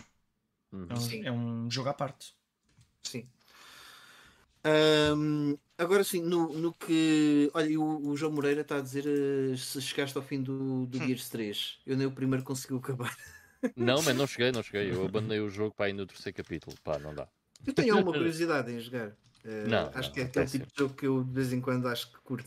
Isso é o que eu estou a pensar. É aquela, é aquela azeitice americana mesmo própria da sétima geração. Sabes que eu, eu joguei, quando joguei o, último, o último Red Faction é bem isso, meu. Eh, só que eu estava a curtir naquele momento, eh, aquele jogo, o, o Armageddon, acho que chama-se Armageddon. Não me estás a ajudar a escolher o Armageddon para jogar então. Epá, não, é fixe, meu, mas aquilo é porreiro. Eu, eu curti, eu pelo menos diverti-me. No que toca à gestão do, do backlog, já agora dou aqui o pontapé de saída, aquilo que eu passei a fazer há coisa de, de seis anos atrás, ah, como estava há pouco a dizer mais ou menos, foi ah, fazer uma lista de todos os jogos que eu já acabei e depois pegar em tudo o que era sequelas e prequelas desses jogos e fiz outra lista. Lá, lá está, temos tais 400 e tal jogos. E eu quando olhei para aquilo disse: esquece tudo o que eu ainda tenho por começar, porque não, não vai dar. E fiz então uma, uma- algumas contas e fui depois feito, fazendo umas divisões a tentar perceber o que é que era execuível fazer. E lá está, por isso é que eu cheguei à questão dos 50 anos. Uh, na altura tinha, se não estou em erro, 30, qualquer coisa assim do género. Uh, não, Uh, tinha 30, pá, aí, 30 e qualquer coisa. Uh, não chegava a 20 anos de, de, de jogo. E aquilo deu-me qualquer coisa como 17 jogos ao ano, uma coisa assim do género. Eu pensei, 17 jogos ao ano é mais ou menos execuível, mas uh, não. Ainda, ainda é qualquer coisa, não é? Toda a gente que acaba 17 jogos ao ano. Eu, pelo menos na altura, esqueço, acho que nunca É bastante, é bastante execuível, dependendo É. do tipo de jogos Sim. que tu tens. feito. E Não, do tempo que tiveres. Não é isso, mas aí é que está. Eu olhei para aqueles 17 jogos e disse, é mais ou menos execuível, um mês acabo um, alguns meses acabo dois, talvez sim, talvez não. Mas a questão, e é aquilo que eu fui aprendendo, foi a partir do momento em que uma pessoa organiza esse tempo. Ah, e depois outra coisa que eu fiz foi, peguei nesses 17 jogos, eh, meti, meti na, na minha lista para jogar ao longo daquele ano e dividi equativa, e- equati- ai, eh, ajuda-me, de forma equilibrada, eh, igual, ahm, ao longo de todo o ano, ou seja, dava-me X dias por cada jogo. Obviamente que há jogos que demoram mais, outros demoram menos, e, e estabeleci as datas assim, ou seja, começo dia 1, jogo A, acabo no dia 20 e tal de janeiro, dia 20 e tal de janeiro, começo o jogo 2 e assim sucessivamente. Ahm, e a verdade é que isso deu-me a percepção que uma pessoa organizando esse tempo consegue acabar muito mais coisas porque está focado naquilo. Uhum. E há outra coisa muito importante neste processo que é eu não tenho que estar a pensar, que eu acho que muitas vezes acabava por eh, perder muito esse tempo. Ah, o que é que eu vou jogar a seguir? O que é que me apetece? Como se lá está, começava uma cena e depois lembrava-me: olha, está aqui este jogo. deixa experimentar. É, estava da fixe, vou continuar. O outro depois acabava por ficar para trás. É um bocadinho aquele, aquele efeito de Netflix que uma pessoa vai fazer o zapping e está ali tipo quase uma hora para escolher uma série ou um filme ou uma coisa assim, porque não sabe muito bem o que é que há de ver uh, a seguir. E nos jogos acaba por ser a mesma coisa, mas eu acho que uma pessoa ainda perde mais tempo porque tu tens que jogar o jogo, tens que perceber se o jogo está a comunicar contigo ou não.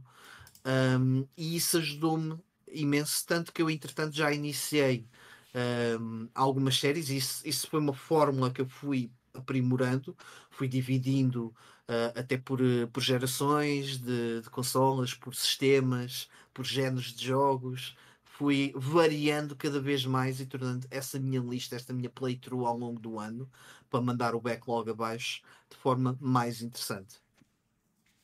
Como é que vocês organizam o vosso backlog?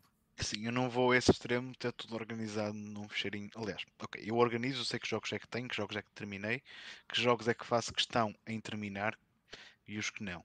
Uh, agora, o, aquela cena do que é que vou jogar a seguir, eu não faço isso de uma forma tão uh, detalhada como tu.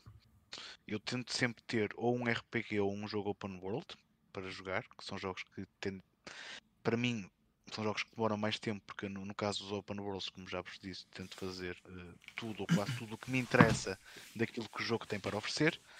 Uh, e em paralelo, vou tentando também jogar alguns jogos mais pequenos, tipicamente jogos mais retro, que como eu jogo os jogos mais retro em emulação e uso e abuso dos save states, que eu sei que uh, estou a fazer batota, de certa forma, tranquilo, I can live with it. Uh, mas é uma forma que eu tenho de conseguir de facto dar vazão e, e de, de, jogar as coisas que tenho um, ehm, que quero jogar. E divirto-me à mesma, atenção. Deixa-me uhum. só, só, só uh, tocaste aí num ponto, num ponto importante. Quando, quando fazes essa utilização dos, dos save states, tu tentas pensar se estás a ir contra aquilo que o jogo, por exemplo, estou a pensar, estou a pensar num Castlevania. É suposto o Castlevania uhum. perderes várias vezes até apanhares um bocado a dinâmica do jogo e tu vais te divertir mais com isso. Tu, como, faço, como é que fazes faço no início Faço no início do nível, em alguns checkpoints lá pelo meio e depois pelo, pelo boss. Não é, não, não é cada salto faça um save state. Uhum. Mas, mas é, faço, tá só... de forma mais ou menos faseada. Assim. Sim, se fores como eu, eu não considero isso batota. É simplesmente acelerar o processo. É tornar eh, menos chato aquele processo de tentativa e erro. Portanto, eu tentei, errei, mas em vez de ser castigado e voltar 5 minutos atrás, eu não, volto, não preciso de voltar 5 minutos atrás. Portanto, é.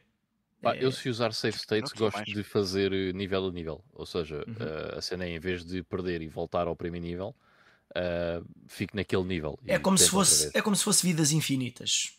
Yeah, é como se tivesse, por exemplo, o Ninja Gaiden da NES, Vidas Infinitas. É, é o mesmo conceito. Certo. Pronto, mas, oh, checkpoints eu amigáveis. Sim, eu, esse, eu esse fiz vários checkpoints. Mas, mas há alguns jogos em que. Da NES, esse é, é muito castigador mesmo. Sim, yeah. mas, mas, há alguns jogos em que tu dás um tiro no boss final, save state. Não, pois. Às vezes há jogos assim. Perdes, mas e tu perdes mais tempo à procura das teclas para fazer save state do que estás a jogar o jogo. Epá, mas às vezes. Mas já, já passei boss assim, Pá. principalmente em shmup. Sim, sim, sim. Não vou mentir. Eu tive que fazer isso no Alien Soldier. Pá, naquele sim, boss dentro da água. Sim, sim. Sim, olha outro. Outro, outro, outro caso. Impossível, meu. Impossível. Não é impossível. Tu é que já não, não, é impossível, te... claro, tu é que já não tens uh, apenas aquele jogo para jogar durante seis meses. Não, e yeah, yeah, yeah. Também há outra coisa, Carlos, que é nós vamos aprendendo também a utilizar estas ferramentas, não é? E há de, haver, há de ter haver momentos em que se calhar fizemos um uso abusivo dos save states e percebemos que isso está a ser estúpido uh, e depois também mas, fomos uh, alterando o comportamento. Mas não é isso. Imaginem que eu chego ao final de um jogo com a ajuda dos save states, ok? Portanto, uh, acelerei o processo. Se eu voltar ao início do jogo, alguns deles é possível que eu consiga chegar ao final sem save state nenhum, porque já aprendi o que tinha de aprender. Portanto, porque já repetiste aquele nível certo? várias vezes. Uh, simplesmente eu normalmente não faço isso, mas já o fiz e muitas vezes eu chego bah, bastante longe no jogo sem save state nenhum porque já aprendi o que precisava muito mais rapidamente se fosse à moda antiga. Yeah. Mas pronto, isto era uma tangente uh, da, daquilo que o Ivo estava a falar. Uh, desculpa, Ivan, interromper-te. A verdade é que nós interrompemos o Ivo. Desculpa lá, Não, Ivo. não é Deixa bom, só é- dar aqui uma boa noite ao, ao, ao Nerd Picnic, Ganda Vini. Um abraço, amigo. Olha, Obrigado boa por estás noite. Mas eu também não ia acrescentar muito mais àquilo que eu já tinha dito, a não ser a parte de escolher o, que é que vou jogar a seguir. Isso às vezes tem alguma dificuldade, porque eu tenho uma noção de que jogos eu quero jogar. Por exemplo, eu já vos disse que no- neste próximo Halloween tenciono jogar o, o Silent Hill, e daí para a frente vou considerar. Eles já estão no meu backlog, mas daí para a frente vou considerar o Silent Hill 2 como um jogo mais prioridade no meu backlog do que outro de uma série nova, por exemplo. Eu também, também tento fazer as coisas dessa forma. Ahm, mas muitas vezes acabo por decidir o que é que quero jogar eh, um bocado no, no momento. Eu tenho uma noção de algumas coisas que quero Uhum. jogar eh, a seguir e, e- e vai sendo por aí. Não, Mas não, agora, não, não só faço o commit mesmo a escrever o que é que vou Não, jogar a seguir. Sim, sim, mas só, só, uma, só uma, uma, uma nota daquilo que eu disse. Eu faço as listas, as listas são sempre referências, não é? Sim, sim, sim. Percebes? Não é tipo uma receita de tens que seguir passo a passo. Não, é isso. Eu faço essa lista mental, mas, Uhum. mas às vezes também me esqueço. Que tem algumas coisas que. Ei pá, este jogo era até um jogo A, a, a mim, a mim ajuda-me no, no, no, no processo e, e em conseguir me focar na, na, naquilo Uhum. que quer fazer. Eu já tentei fazer isso que tu fazes, só que o problema é que às vezes eu, eu tenho um jogo na lista, eh, isso acontecia-me, que eu agora não me apetece, apetece mais o outro. Também, E eu também. vou ao e outro.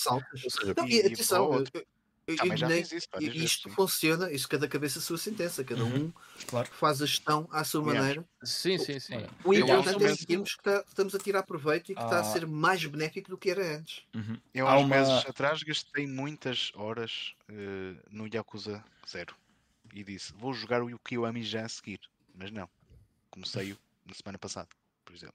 Hum. Que entretanto surgiram outras cenas. Mas desculpa, Carlos, ias a dizer qualquer Eh, coisa. pá, ia dizer uma coisa que me parece que tu, em particular, fazes, do, do que me apercebo, e que se calhar muitos de nós também acabam por fazer.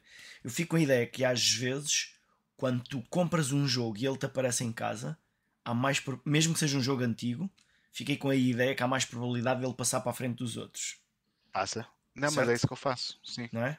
eu faço. Aliás, quando nós É, fizemos é- é que, aquela se- é cena que se do. calhar nem comparas a coisa com deixa cá ver os jogos que eu tenho, se há algum que eu queira jogar mais do que este, porque ele está nas mãos e tipo, é agora. Pronto, e, e às vezes Não, eu também faz- faço isso. Não faço isso muito com jogos retro, principalmente. Portanto, eu- quando, quando a gente estava aqui a falar quem somos nós como jogadores, quando fizemos aquela série, Uhum. ah, pá, eu tudo que é jogos retro, apesar de eu jogar em emulador, eu gosto de ir meter na console e experimentar para ver se estão a funcionar, se está tudo direitinho ou não. Ah, então o que eu faço é deixo as cenas todas aqui na minha secretária que vou acumulando ao longo do mês e depois há um dia no mês que é o dia de experimentar jogos. Em que vou ligar o hardware, vou experimentá-los Ahm, e a partir desse momento eu adiciono-os ao backlog. E geralmente começo-os a jogar tipo na semana a seguir e assim. Posso, Mas isso é uma paca minha. Uhum. Permitem-me que acrescente aqui eh, uma, uma, uma coisa que não disse do meu método. Eu, quando eh, chega a um ponto em que, imaginem, estou com um mês de avanço daquilo que são as, as datas que eu tenho estipuladas, e isso aconteceu-me imensas vezes, eu tenho tendência em adicionar um, um jogo extra ao backlog. Porque se, se eu vou com um mês de avanço, pelo menos um jogo consigo adicionar. E vou sempre fazendo isso. Isso também tem ajudado a reduzir cada vez mais o, o backlog. E, outra coisa que eu pões, pões esse jogo no final ou nesse espaço livre? nesse espaço livre. Por norma é nesse espaço livre que eu vou. A não ser que depende, não é? Mas normalmente vou, vou ao espaço livre porque tenho, tenho andado a pensar naquele jogo e que seria fixe, porque tinha jogado o ano passado ah, ah, o jogo anterior e fica com um bué hype para para jogar aquilo. Percebes? Vou fazendo ao avanço, depende, mas ah, acrescento naquele espaço uma coisa que não estava planeada. E outra coisa que eu também faço, que é eu tenho em conta ah, os jogos que vão ser lançados ao longo desse ano para eh, que vou comprar, que quer comprar Day One. Ou, por exemplo, como aconteceu há dois anos, ou o ano passado, foi o Report Michigan from Hell, eh, que por motivos eh, específicos eu eh, senti-me mal em não ir jogar aquele jogo logo e tinha um slot vago e eu fui logo jogá-lo. e às vezes acontece-me isso também. Ou seja, faço, tenho, tenho a liberdade de mexer como eu quiser dentro deste meu esquema. Pá, eu, o meu esquema é muito mau, Ivo. É, eu tenho jogos e vou agarrando. Acabo um, agarro noutro. Acabo um, agarro noutro. Normalmente também tenho um jogo sempre, uh, um jogo maior, onde vou jogando outras coisas uh, em paralelo, uh, mais pequenas. Um, por exemplo, agora depois falo no Playing Now, mas com, com o Horizon, é, é de jogar outras coisas em paralelo com o Horizon 2. Um, mas não penso muito sobre qual é que vai ser o jogo que eu vou jogar a seguir. Por exemplo, tenho algumas ideias uh, para este ano, por exemplo, quero jogar o Donkey Kong Country 2, por exemplo, porque o ano passado joguei o primeiro, mas não quer dizer que o faça agora ou depois, nem quer dizer que o vá fazer, se calhar não vou fazer. Uh, depende muito do que me apetece. Não, não, não meto assim grandes regras a, a isso. Eu tento é sempre. Antigamente acontecia muito uma coisa que era. Aí agora o que é que eu vou jogar? E depois perdias 3 dias a pensar o que é que eu vou jogar. Sim. Agora não, agora eu perco tipo 5 minutos. Porquê? Porque eu vou jogar um a seguir. Vai ter que ser algum. Portanto, já. Yeah, tem sido. Nos últimos anos, uh, eu em 2019, eu até tenho aqui o fecheiro, até vos digo. Eu em 2019, que foi o ano antes de eu começar a fazer. Uh, a tentar mesmo batalhar no, no backlog, tipo, vou mesmo acabar os, os, meus jogos todos e não sei o quê, e vou dedicar mais tempo a, a essa cena. Uh, em vez de estar com o cu sentado no sofá a ver uh, merdas que não interessam lá ao menino Jesus.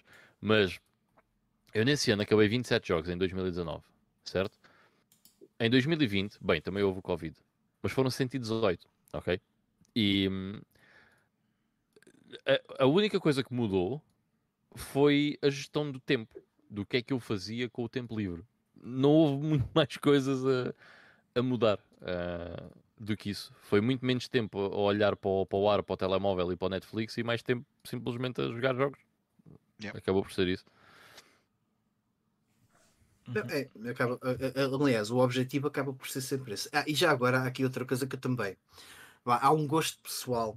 Eh, eu gosto muito de mexer em, em folhas de Excel e organizar as coisinhas e, e, e meter os dados e, fazer uh, uh, ai, não é back, backups nem backlogs uh, arquivo arquivo, sim fazer arquivo das cenas uh, e isso também foi, foi, uma, foi uma das coisas que, que me fez uh, fazer também estas listas e eu também sei, Ivan, que tu tens um gosto enorme em fazer isso Gosto, eu gosto muito de data. yeah, data, é isso que eu queria dizer. Database. Sim, sim, sim. Eu, eu, eu uh, profissionalmente trabalho muito com, com, com Excel e com data e tratamento de, de, data.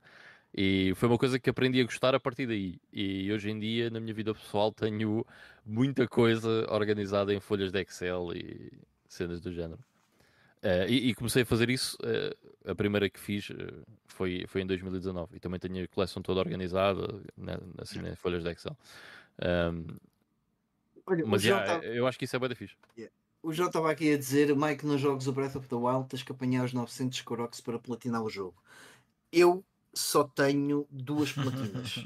Eu a platina para mim diz-me zero. Aliás, e a segunda platina que fiz foi porque só falta, foi no Horizon Zero Dawn que faltava-me fazer, acho que era arrebentar com aqueles uh, dummy dolls que eu nem sabia que aquilo era, era uma cena para se fazer uh, e rebentei com isso e fiquei com a platina. Para mim, uh, ligo mais se calhar ao 100% e nem sempre, porque por exemplo o GTA, o GTAs, o, o 3, vocês não sei se vocês se lembram, o 3, aquilo que é 2001, aquilo era uma loucura porque tínhamos os Skill Frenzies, tínhamos uma data de, de side missions de, de ir buscar os carros e, e os carros específicos e deixá-los na garagem, cenas, as packages, cenas para apanhar, os saltos tinhas, man, aquilo era, esquece, eu não vou fazer isso. E, daí para a frente só piorou no, no, no Grand Theft Auto. As coisas foram cada vez piores. É por isso, é por isso que eu não, ainda não joguei do 3 para a frente. Mas também quando jogar, eu acho que vou querer fazer side missions e mais do que isso já não sei. Uhum. Esquece, aquilo é. Mas aquilo, tem... depois tens lá os dados todos estatísticos quando fazes a pausa no, no, no GTA 3. Aquilo era, era, era uma coisa estúpida, era impressionante. Eu não sou esse tipo de jogador que vou tipo a tudo. É, se eu estiver a divertir-me, se aquilo tiver a fazer sentido, faço. Ok? Não, porque ao início senti um bocado a pressão da lista, que esse é um dos problemas. Isto, não, isto é uma fórmula fixe, mas tem, tem problemas. Uh, porque eu acho que depois também. Uh, eu, pelo menos no meu caso, eu senti que estava a, a dar muita prioridade àquela lista uh, na minha vida pessoal, ok? Mais do que se calhar seria suposto. Então tive que meter um travãozinho, tive que repensar e, e dar prioridades a outras coisas, porque a vida não é só estarmos aqui a jogar, não é? Sobretudo quando nasce-nos uma criança, as coisas têm que mudar um bocadinho. Uh, e isso também mudou a minha forma de fazer as listas, porque uh, antes de ser pai, eu tinha muito, não é bem muito mais tempo livre, mas tinha o tempo mais para mim e não era, não tinha que ser interrompido. E eu a partir do momento em que fui pai, havia só um momento do dia em que eu podia estar descansado a jogar, em que sabia que não ia ser interrompido, ou que a probabilidade de ser interrompido era menor. Uh, e já agora o Carlos também pode acrescentar qualquer coisa aqui isso, porque ele é pai de dois filhos, né? Do... Bom, olha, então falando aqui de como é que eu faço a gestão do meu backlog, então de nós os quatro, o meu backlog é claramente o mais pequeno. Uh, por causa de umas cenas que nós vamos fazer, nós partilhamos aqui o backlog uns com os outros. E para eu ter mais coisas no meu backlog, eu acrescentei jogos que estão no Game Pass, ou seja, na verdade, é, tipo, são jogos que eu quero jogar e eu tenho disponíveis, apesar de não os ter fisicamente, não os comprei, mas tenho-os, ok? Então acrescentei esses. E também ainda fui a algumas uh, coletâneas ver que jogos das coletâneas é que eu poderia ter interesse em jogar. Portanto, Olha, mas desculpa lá, Carlos, tudo... agora eh, isto caiu-me aqui na cabeça. Olhando Isso. para mim, para o Ivan e para o Ivo, eh, a gente pode te emprestar jogos. Se te faltarem jogos, acho que a gente tem aqui muita coisa. Queres um Gears of War? Eu, eu, já, eu já acabei os Gears of War todos. Ah. Não, é, é assim, é, mesmo assim não seria super fácil porque além do vá, deste backlog dos jogos que eu tenho para jogar, eu tenho uma lista de jogos que hei de comprar, ok? Quanto muito poderiam ser esses que me emprestavam. Olha, por, ainda tenho aqui um aqui, na, aqui ao meu lado que o, que o Mike me emprestou, ok? São jogos que eu vou esperando que baixem Curiosamente, eu tenho uma listazinha com os jogos que eu quero comprar no futuro e, com, e à frente está o preço que naquele momento eles que estavam na CX. E de vez em quando eu vou à lista da CX e vejo as diferenças dos preços e vou atualizando e penso assim: este já está numa altura boa para colher. E então vou, vou comprar esses e depois passa para o backlog. Mas pronto, Falando do backlog que eu tenho mesmo aqui, o meu backlog não é uma lista, o meu backlog são duas prateleiras. Em que tenho uma prateleira aqui, em que basicamente eu escolho um jogo de cada consola que eu tenho no backlog e eu coloco-os nessa prateleira e eu tento acabar esses jogos todos antes de meter lá mais jogos. Um, já depois abordei esses jogos de, sei lá, por geração. Vou escolhendo uma geração ou daqueles 20 jogos que tenho ali, escolho o que me apetece mais naquele momento. Bom, é, não, não há uma maneira certa. Quando eu limpo essa prateleira, eu escolho mais um jogo de cada consola que eu tenho disponível e meto-os lá. Eu já cheguei àquela fase em que na prática eu já tenho aqui uh, jogos de poucas consolas diferentes. E, e, e, tenho, por exemplo, muitos jogos de Xbox. Foram jogos que não fizeram parte da, bah, da minha vida há, há uns anos atrás e, portanto, e, e, às vezes costumo pôr mais jogos de Xbox lá na prateleira para os terminar, mas é, é, é pacífico. É, é, pacífico aqui o meu, o meu backlogzinho. Uh, que na prática, em termos de jogos físicos que eu tenho para jogar, são cerca de 40 jogos que eu tenho no backlog uh, mesmo. Uh, tal como bah, nós normalmente fazemos, depois quando eu jogo um jogo, eu não paro de jogar esse jogo até o, até o acabar. Quanto muito tenho um jogo para jogar on the go, mas isso torna a coisa mais eficiente. Por vezes, quando eu acabo um jogo, uh, eu sou daqueles que não me importo de jogar o jogo que vem a seguir da série logo a seguir esse. Por exemplo, eu uhum. joguei o Odyssey e depois joguei o Valhalla porque gostei do, do Odyssey, gosto dos Assassin's Creed e é um pouquinho mais eficiente se fizer isso, porque já estou no ritmo da coisa. Sim. Portanto, ajuda um eu bocado. também não me importo muito. É. diminui a diversidade, não é? Mas eh, Eu não me importo, mas se tu fores, se tu fosses aquele gajo que querias apanhar as penas todas no Assassin's Creed e os pergaminhos e não sei o que, não sei o que mais, pá, pois já hum, cansavas-te um não, bocadinho. não, não. Não, mas o problema No, das no, é que no Assassin's Creed mapa. 2 eu, eu tenho a, tenho a Eu também. platina desse jogo. Do e 2 perdi. também tem, sim. Mas hoje em dia já não faço isso. Aliás, Yeah, yeah. com o Valhalla, houve uma altura em que eu achei que o que aquilo tinha para me oferecer já não era suficientemente interessante para eu continuar com o jogo. Ah, eu pensei, epá, eu gostava de, de, de fazer a ulti- o último upgrade da, da aldeia, mas percebi que algumas coisas importantes que eu fiz no jogo não deram em nada. Foi um, ok, está feito, está acabado. Por acaso no Odyssey não fiquei com essa ideia. Achei que quando eu fazia uma coisa, um conjunto de missões importantes, ele me dava coisas para ver. Este aqui não achei, portanto, está tá acabado.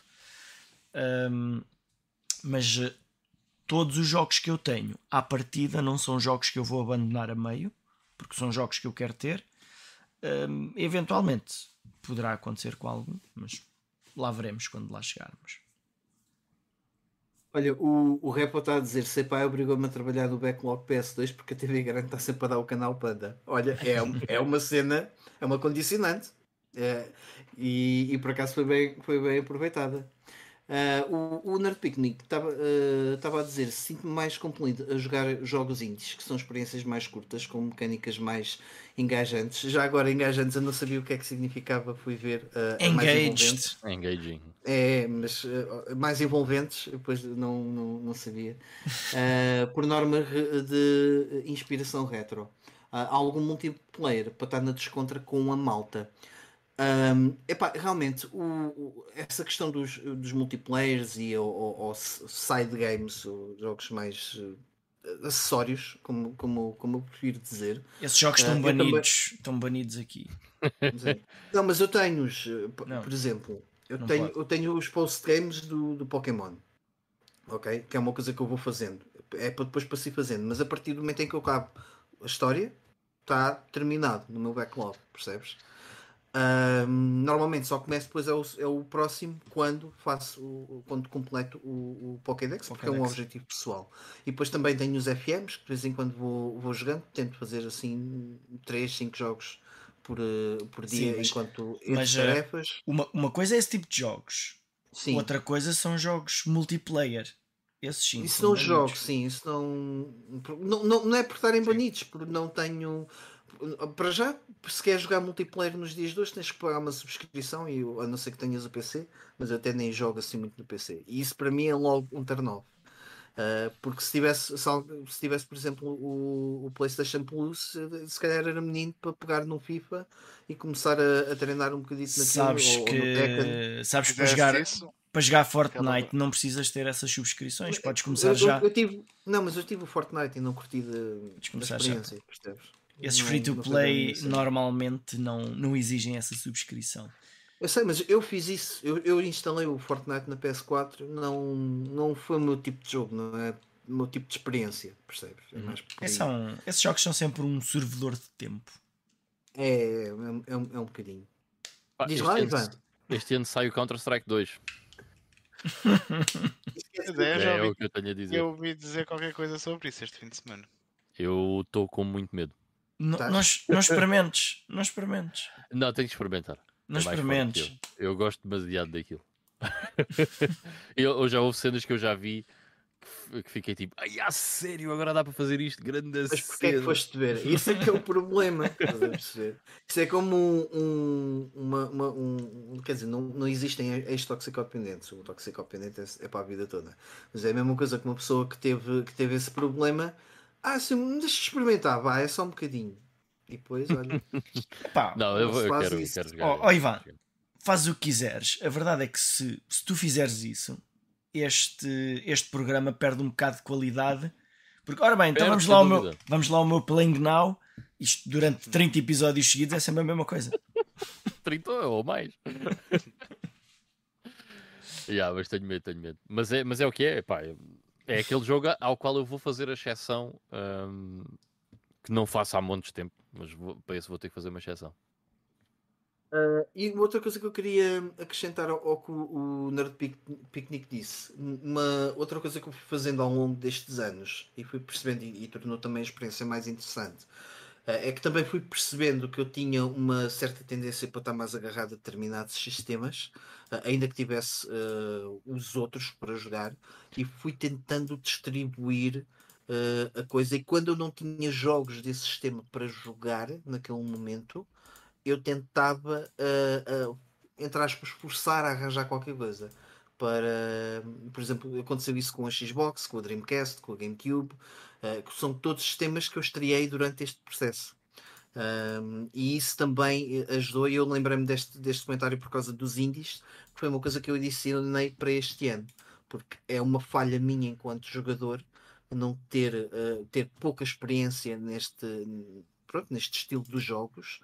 Um, e, e, acho que isso também, é, ou seja, todo este processo ajudou-me a perceber quem eu era enquanto jogador e, e o, quais eram as minhas falhas e o que é que eu podia, não é o que é que eu podia fazer para melhorar, porque isto é um, um hobby, uma pessoa faz aquilo que quer, mas para tirar mais proveito e, e, e sentir que toda a experiência gaming está a ser mais enriquecedora para mim.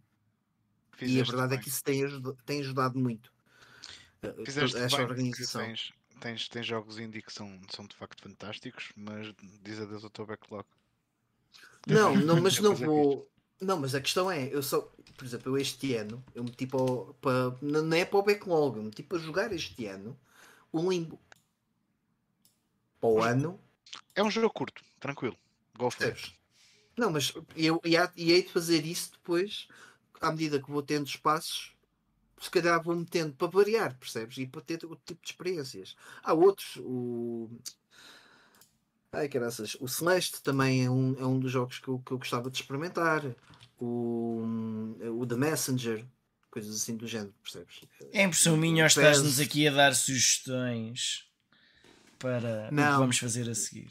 Não, não. Eu já fiz. É, vocês têm que se guiar pelo que eu escrevi, acabou.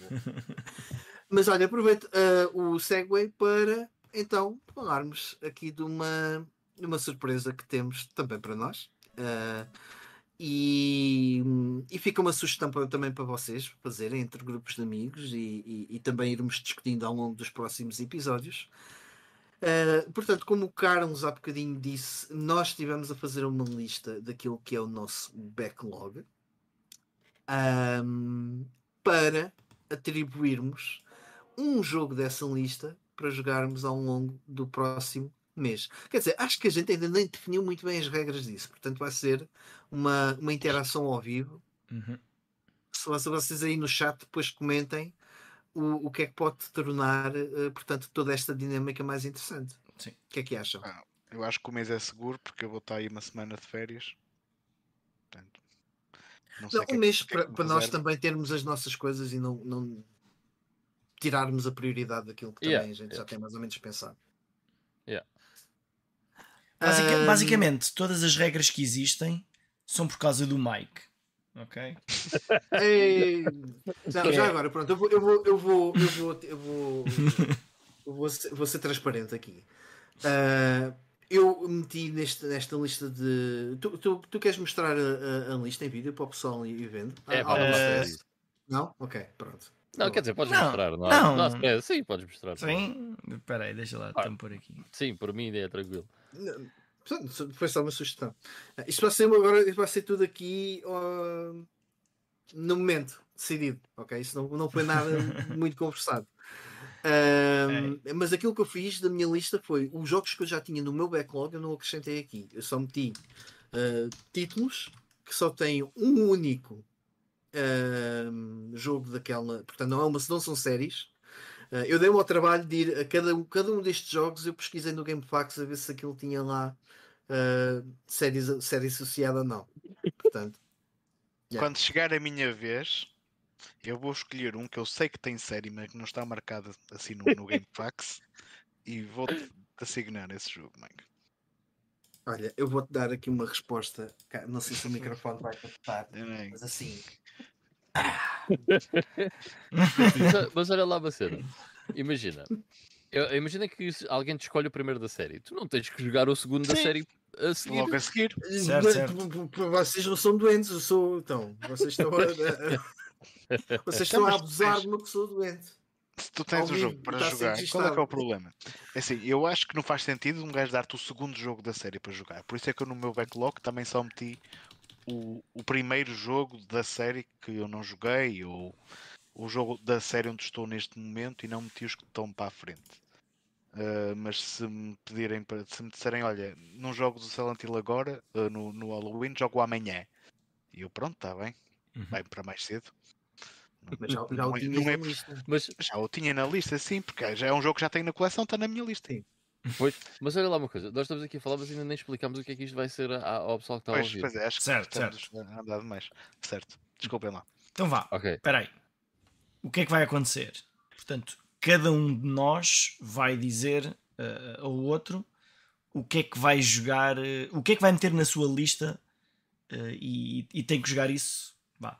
E, e vamos fazer isto uma vez por mês. Portanto, em cada mês vamos Olha, dar calha bem que hoje é dia 1.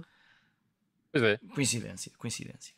Estava tudo pensado, não é assim, Agora, coincidência. Isto, Assim fizemos ontem. Sim. E isto independentemente da posição em que alguém o tenha posto na lista. Portanto, o, o Mike pode ter um jogo que era para jogar em 2034 e que afinal vai jogá-lo esta semana. Porque nós vamos dizer. Calma, malta.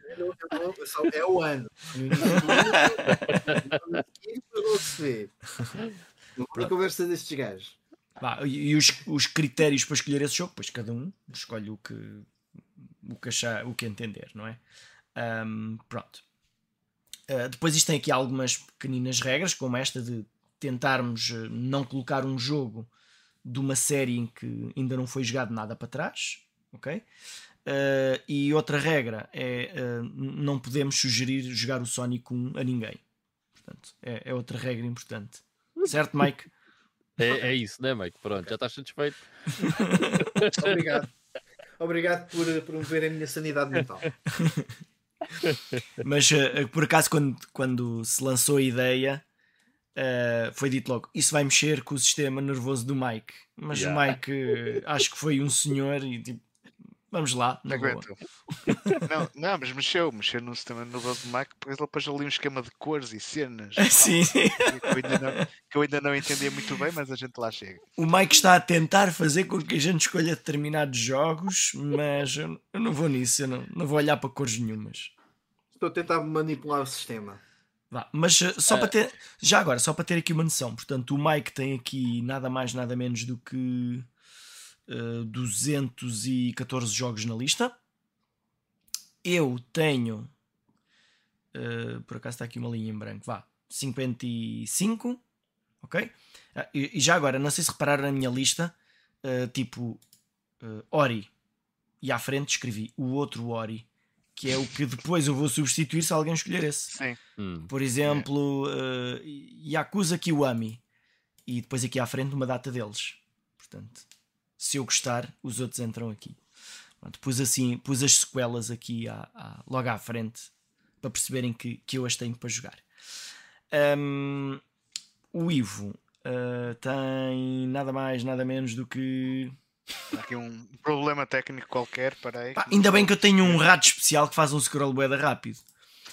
776 jogos. Ok, já estou a cortar aqui a, um, a linha do início. Que está. Não, não, não, não tem a linha do início, portanto são mesmo 777 jogos. Hum, número curioso. Muito bem.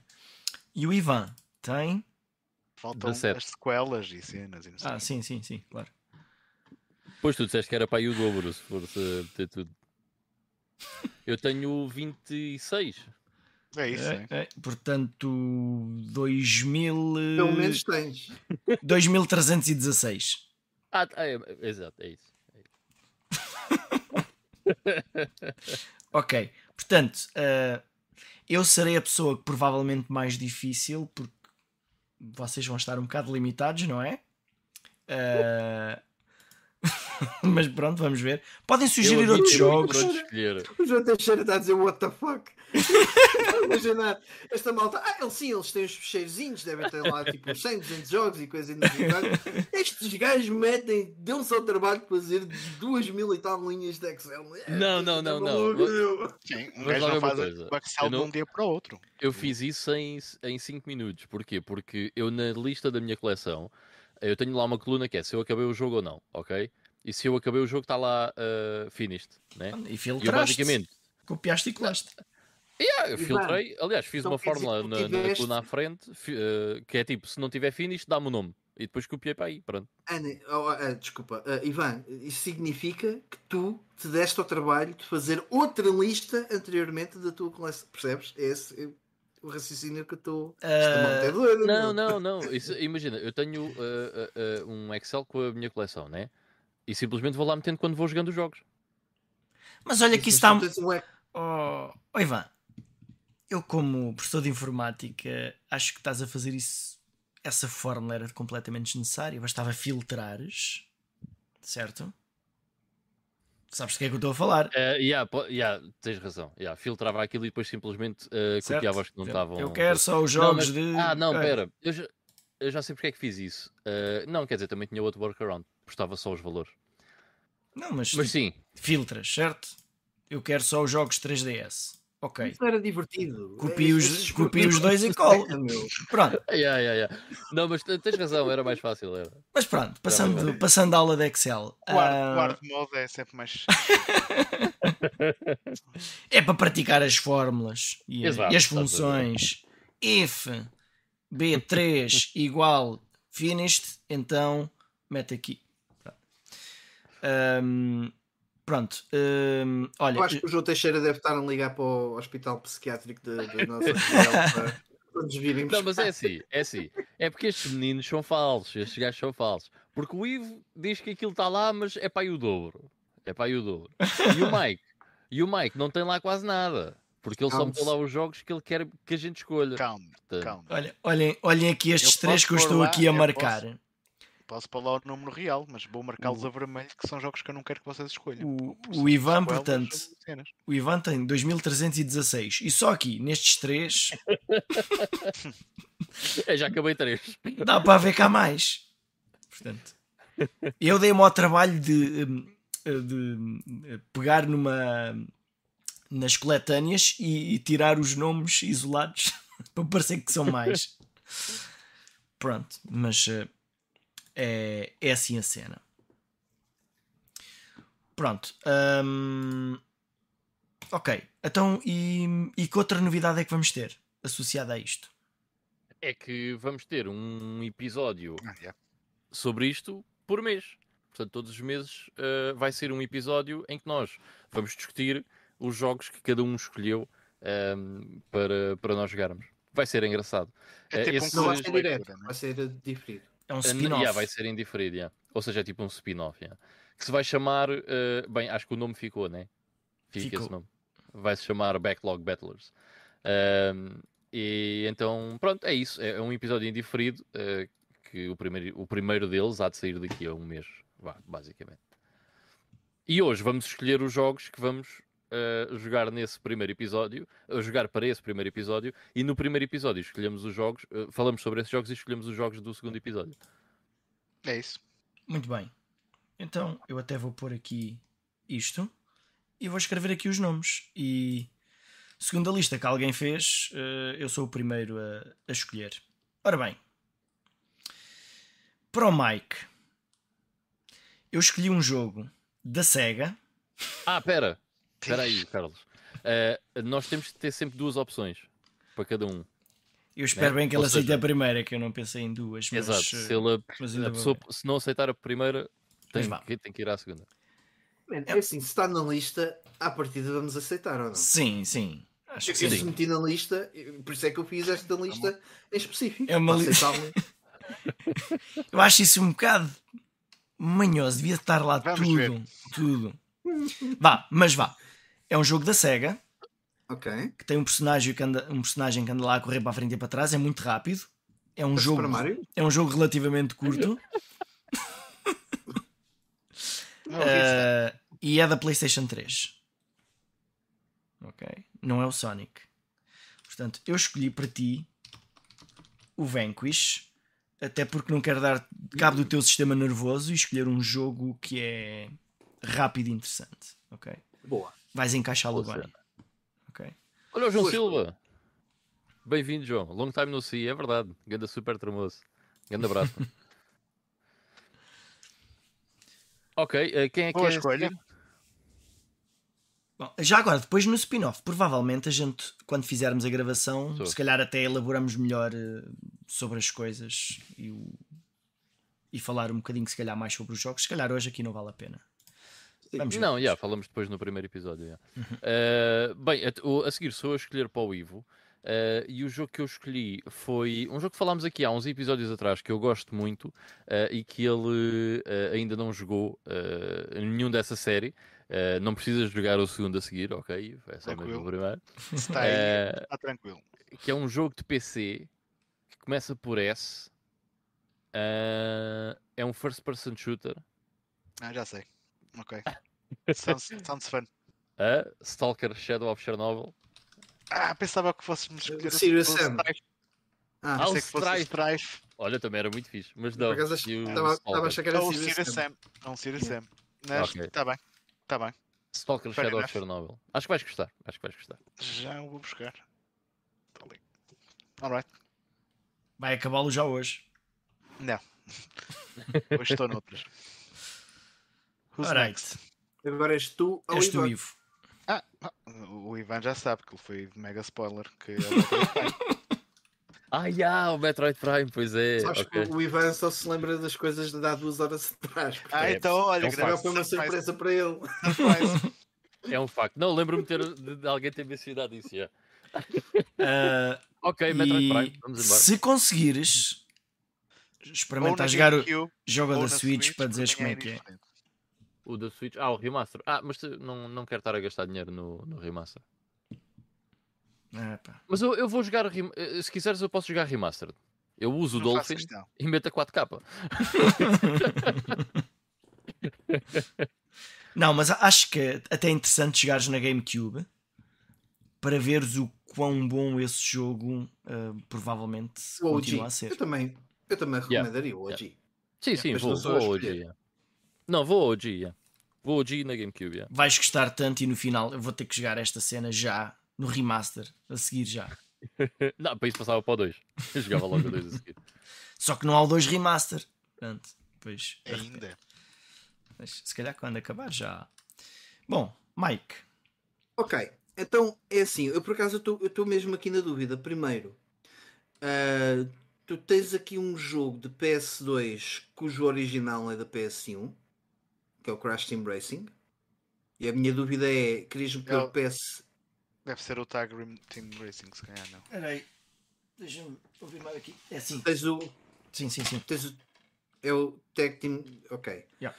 Ahm, e depois tu tens aqui o Prince of Persia Rival Swords. Eu pergunto, tu só tens o da PSP, não tens o da. Porque os jogos da PSP são iguais. Só, só, Há tenho da, só tenho da PSP. Peraí, tu ias comparar Rival Swords com o quê mesmo? O, é o Two Thrones. O Rival Swords é o Two Thrones. É igual? Eles não são iguais, acho eu. Ou são? Eu imaginei que não eram. Mas, eh, o. O segundo é igual, é exatamente igual. Ok, O- E, os- e o primeiro também tenho ideia que sim, que só que tem nomes diferentes, que é uma estupidez. Eu na altura comprei Mas. o. eu imaginei que fosse um spin-off, porque eu até já acabei o outro da Hum, Pois, PlayStation 2. também eu. Pois. Também eu. Mas, Mas vamos tirar isso a limpo. Se, quando, Ok, se escolheres esse. Não, vou escolher então outro que é o de GTA Vice City Stories. Ok. Não é grande. É um GTA, mas não é uma coisa assim muito grande. E é giro. É, Ok, muito, é muito fixe. Ó capa. Muito bem. Então temos aqui um jogo PlayStation 3. O Stalker é que Isto é PC? É PC. É PC. PC. Então PS3, PC, GameCube e PS2. Muito bem. Uh, não percam nos- no, próximo Playing Now. Vamos falar se calhar qualquer coisa disto. Não, e, que e no, e spin-off. E no que- spin-off. Temos Não, deixar para o spin-off. Sim. Não, mas. Podemos só hum, fazer menção, joguei isso. Sim, sim, sim. Não percam depois Mas final, depois detalhamos mais Ah, no sim. outro. Tá bem. Muito bem. Porque, ah, já agora, porque é possível que algum destes jogos seja o, o Playing Now, o único Playing Now que eu, que eu tiver, certo? sim. Pode. Ah, No meu caso, é possível, é bem provável que aconteça. O que é que eu ia dizer? Ah, ao pessoal que, tá, que nos está a ouvir, também em, em, em formato áudio ah, e depois em diferido no YouTube, se tiverem ah, algumas nuances que gostassem de acrescentar para tornar isto mais interessante, estão completamente à vontade, nós estamos abertos a sugestões. Ok? Ah, E se eu- começássemos, por exemplo, uh, começássemos a- as séries ao contrário? Imagina, tens que jogar o Tomb Raider 5 primeiro, depois o 4, depois...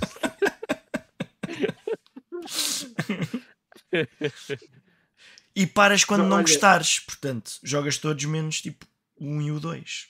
Era uma cena fixe. Olha, o Pixel Think está a dizer que já jogou e terminou o Stalker e o Vice City Stories. Ah, epá, o Vice bem, não vou, depois a gente na altura fala. Agora precisamos falar aqui uma cena do Vice Não, City não, Stories, não, não. Mas não, Não. pode ser, não pode ser. Ah, Maltita, então ah, damos por terminado aqui o nosso tema central e vamos ao Playing Now, já que estamos a falar de jogos. Can do. Let's go. Bora lá. Ok. Ah, então, Carlos, passo a palavra. Sou o primeiro? É, Ok. é já. Então vamos lá pôr aqui isto a rolar e. e drogar aqui a cena. Ok, playing now. Então, hum, eu esta semana uh, estive a semana toda fora, estive sempre on the road e não tinha.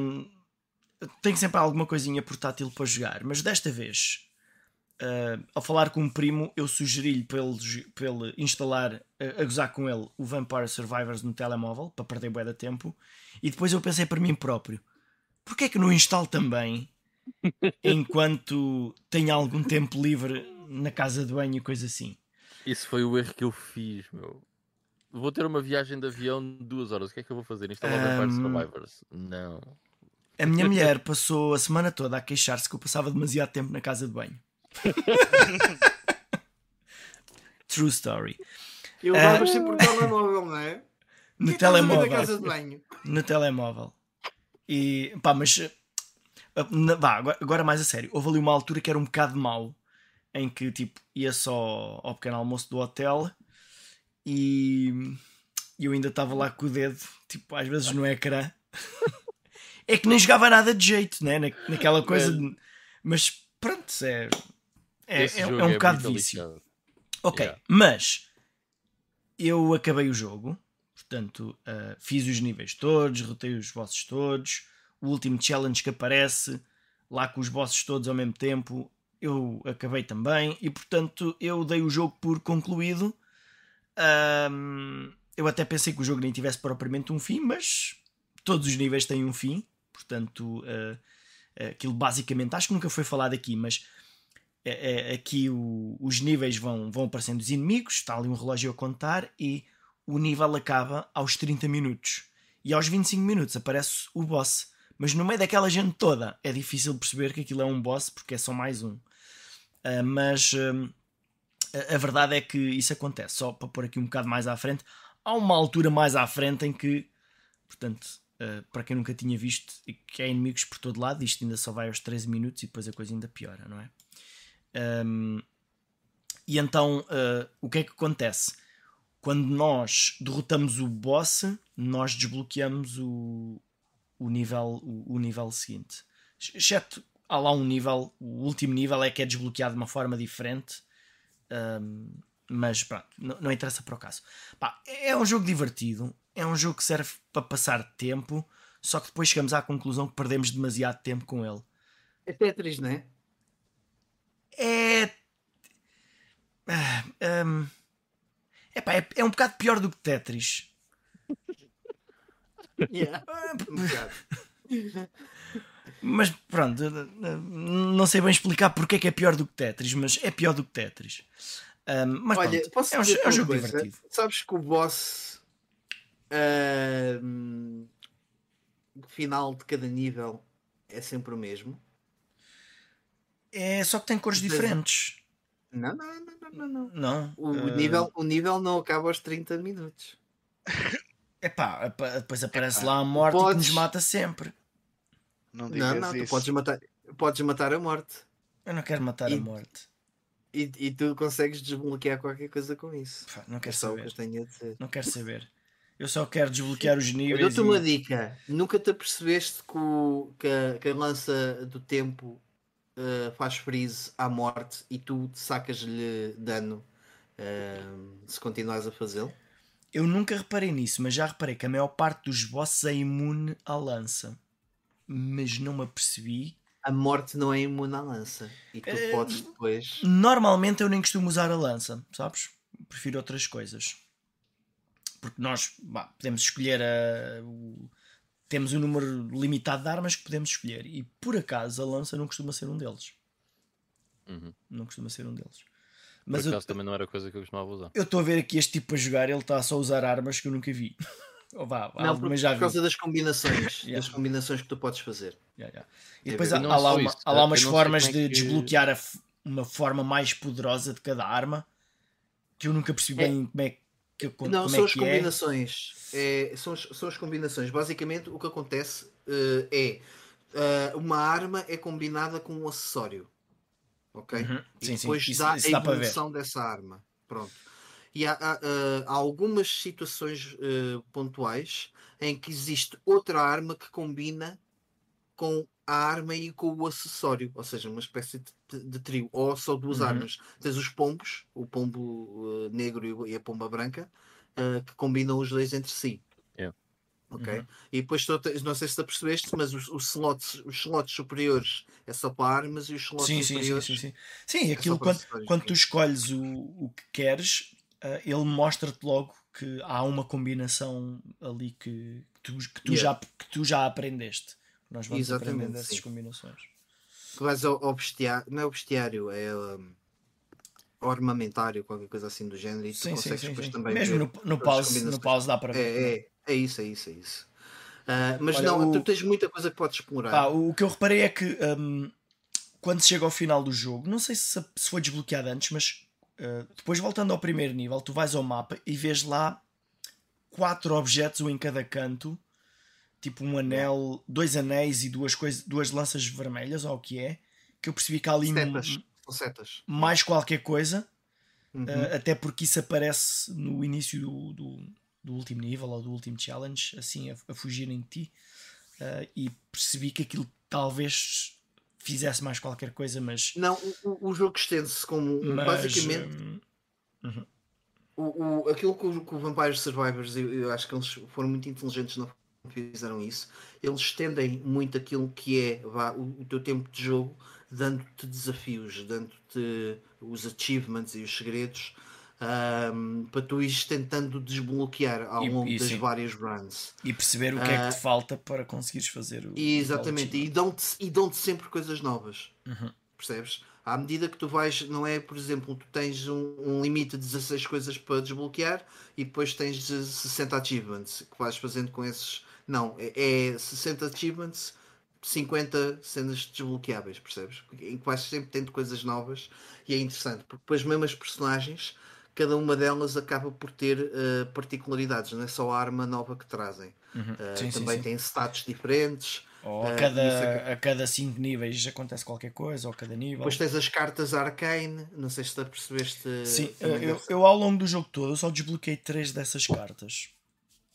E não, e é, bué, e é bem interessante porque as ca- cada uma das cartas tem, tem uh, uns quirks uh, muito, muito fixe que, Uhum. que acrescentam algo que tu não tinhas ao jogo e Yeah. que tornam, bem, mas que tornam-no mais vicente. É esse que é o perigo do Sim, Vampire sim, sim, sim. Há, há bocado, quando falámos em DLCs de comprar, estes são os DLCs do Vampire Survivors, são os que eu estou mesmo a considerar. Para já são baratíssimos Ahm, e estou mesmo a considerar comprá-los, mas só vou fazê-lo quando já tenho os achievements quase todos, faltam-me os segredos que fazem parte dos achievements. Só quando tiver mesmo tudo a 100% é que eu vou gastar dinheiro no, no, no DLC. Estás mesmo viciado. Pá. Não, curto, do que estou a curtir mesmo do jogo, porque é aquele jogo, ah, pá, às vezes tem aqueles 30 minutos que não me dá para, pá, se quer fazer, no playing now que eu tenho agora, sobretudo, nem dá para fazer muito bem esse esquema. Ah, mas Mas, mas depois 20, também dá 30 para pôr naquele modo hyper em que o relógio anda muito, muito mais É, depressa. Ou, ou o próprio personagem é que anda muito mais depressa durante o tempo de jogo. Sim, sim, é, é tudo mais rápido. E os- É. Uhum. o- Eles, o jogo está muito, muito inteligente na forma como eles eh, fizeram todas as mecânicas. Está muito fixe. Ah, e é, é um daqueles jogos que de vez em quando tenho. Eu, eu- eu não pego no jogo para aí há uma semana.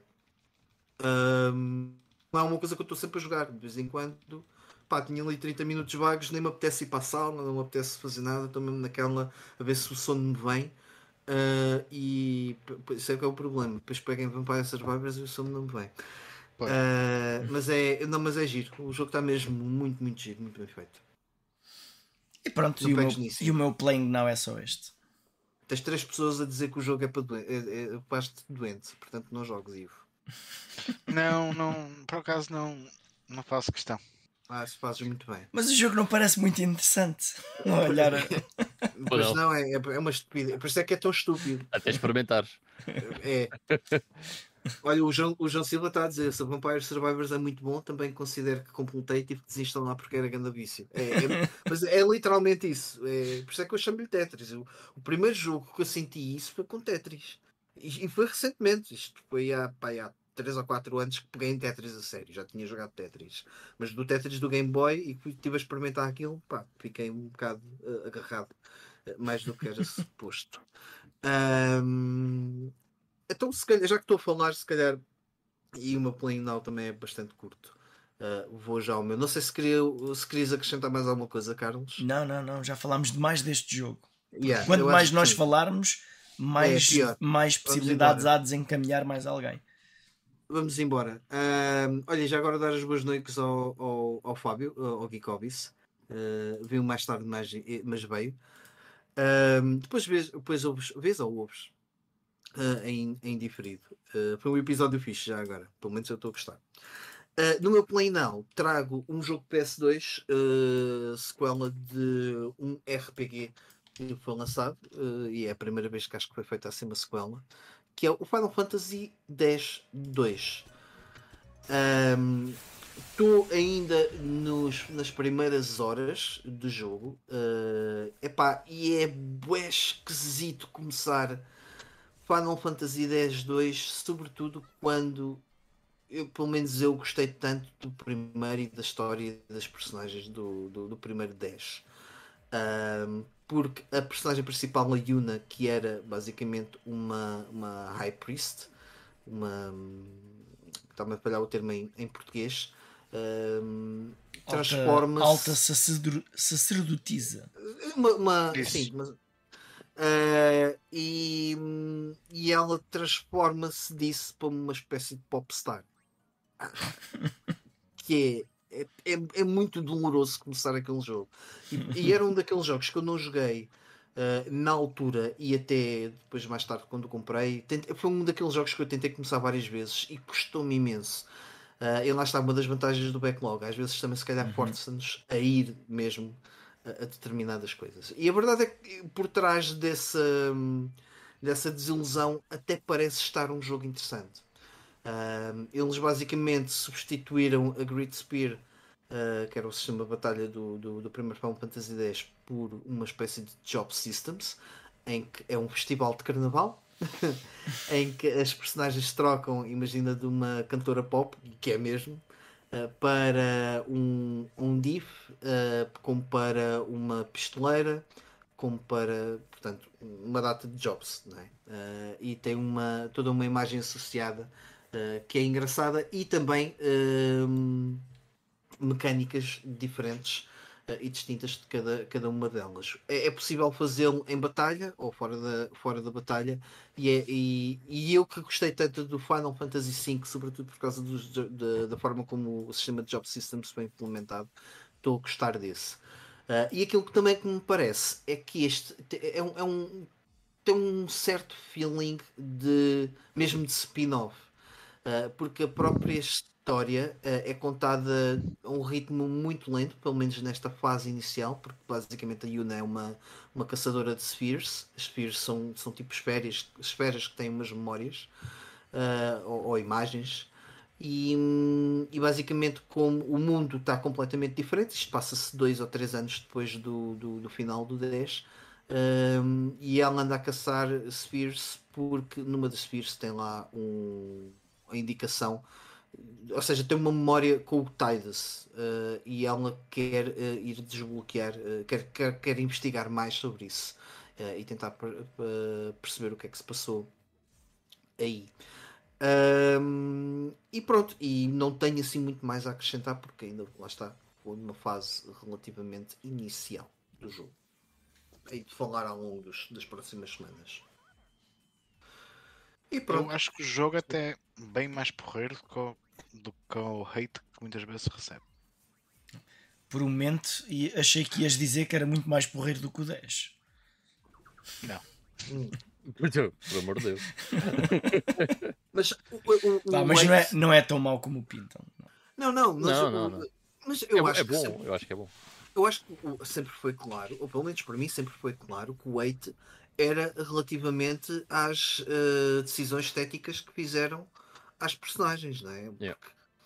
A, a, própria personalidade é, pá, aquela, está um bocado diferente, percebes? Aquela intro logo no início. É pá, yeah. é muito mal, yeah. Yeah, yeah, yeah, é muito mal. Esquece. Uh, é, é dispar, é completamente dispar. Esquece, não. não... É. Eu, eu, eu, eu, joguei isto na altura. Uh, depois já ter acabado o 10 e aquilo foi, foi uma chapada eh, de mão cheia que ele veio do, do, do, jogo, mas de mau sentido. Fica completamente. Não sei se me vieram as lágrimas aos olhos, mas devem ter vindo. Uh, porque é mesmo de, de nos benzermos.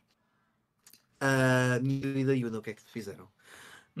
Um, se não tiverem mais nada a acrescentar, passa a palavra ao Ivo. Ok. É pá, íamos ver agora a sequência inicial. Mas pronto, da, da, vamos passar à a transformação das, das Salarmones. É, não, mas eu da meu lado também não tenho assim muito para, para acrescentar, até porque também tive o fim de semana todo fora. Uh, então o que joguei foi durante a semana e durante a semana não tive assim tanto tempo quanto isso. Quer dizer, tive, já vão perceber.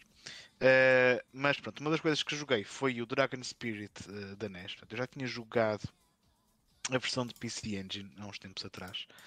Uh, e acho que na altura até vos tinha dito que, que este jogo ah, também é para NES, mas a versão de NES é um bocadinho diferente. Um, e ah, é na mesma. não jogaste de, tu jogaste de, console? Joguei da. Não, o que vou falar hoje é, é esse que estás a mostrar. Ah, NES, okay. Eu já joguei o da PC Engine no passado. Um, pronto, e, e, é um jogo muito parecido a nível de mecânicas, que é um shmup um, vertical em que tu controlas um gajo que se transforma num dragão e depois tens na mesma o mesmo sistema de power-ups, tens power-ups que te aumentam o número de cabeças do dragão, que por sua vez aumenta a quantidade de bolas de fogo que tu consegues disparar, tens outros que te aumentam uh, o poder de fogo em si, outros que te aumentam o tamanho do dragão também, ou diminuem. Uh, pontos extra, tem, tem um sistema de, de, de power-ups muito semelhante uh, ao que ao original da arcade, depois também na, na versão da PC Engine. Uh, mas é uma, é uma versão um bocadinho diferente, que tem uma história diferente, tem as várias cutscenes entre, entre os níveis.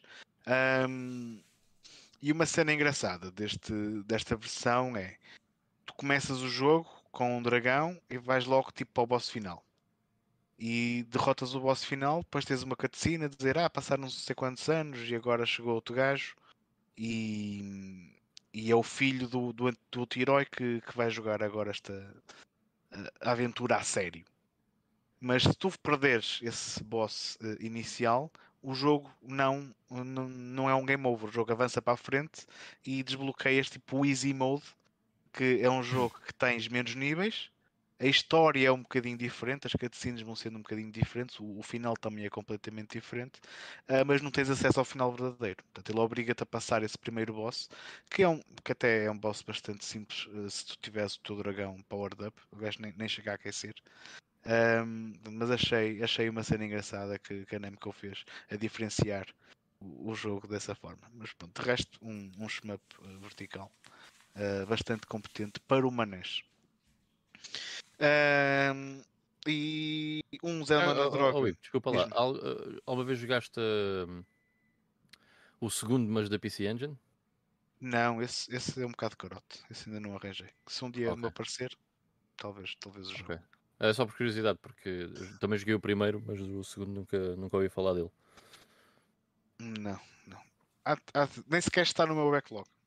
Ok. porque ainda não, não, não foi sequer comprado. Eh, mas como eu vos ia dizendo, eh, enquanto andam nos na, na droga do, do Vampire Survivors, eu ando no Yakuza. Pronto. E comecei o Yakuza Kiwami. Portanto, eu disse que na semana passada não tive assim grande tempo para jogar. E na verdade não tive, mas o pouco tempo que tive ou foi para jogar aquele jogo de NES eh, ou para jogar já umas valentes horas disto. E passei também hoje o feriado todo a jogar o primeiro Kiwami. Já tenho 20 e tal horas de jogo. Ah, já anda a fazer 30 por uma linha. Pá, mas pronto, o Yakuza Kiwami é um remake, não um remaster, mas sim um remake ah, do Yakuza da PlayStation 2. Portanto, eu ainda me lembrava mais ou menos ah, da história ah, do jogo. Lembrava muito bem do início e de como, é que, de como é que ele acaba.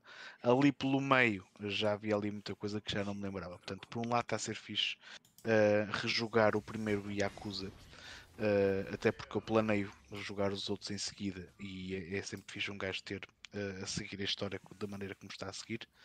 Uh, depois, pronto, é um jogo que tem um open world, uh, tens todo ali um distrito, uma província de, de, de Tóquio para explorar, dedicada à diversão noturna. Uh, e o jogo está muito dividido entre estas fases em que estás a explorar, depois transitas para combates como se fosse um beat'em up. Uh, tem mecânicas muito ligeiras de action RPGs, porque tu aqui ganhas pontos de experiência que te fazem, não, não digo subir de níveis, mas ganhas tipo skill points que podes depois assignar a aprender novas técnicas e melhorar a tua personagem como um todo. Uh, e depois tens toda a cena do open world de bué de side stories para explorar muitas atividades para fazer. Não existe nenhum jogo da Sega Arcade eu não me lembro se isso acontecia no, no Yakuza da PS2, mas neste aqui tu vais às arcades eh, e vês lá arcades do Virtua Fighter 4 e tal. Sendo um jogo que corre em 2000 e qualquer coisa, hum, faz sentido que não, não tenha um jogo assim tão grande eh, para, para, para oferecer. Mas hum, achei por acaso estava à espera que, que fosse às arcades e pudesse jogar na mesma uma partidinha de Outrun ou algo do género. Uh, tens, no entanto, o Mezu King, que é baseado no Mushi King, que eu lembro-me de ver isso na- a ser vendido há uns, há uns anos uh, atrás uh, no Japão, que eram jogos arcade da Sega. Uh, baseados em coleções de insetos, depois havia umas, umas cartas em que o pessoal jogava aquelas cenas nas máquinas também, e eles aí fizeram uma adaptação desse jogo para o Yakuza, só que em vez de ser cartas de insetos, são de, de mulheres em trajes menores, mascaradas de insetos que andam para lá à, à porrada no, num jogo arcade.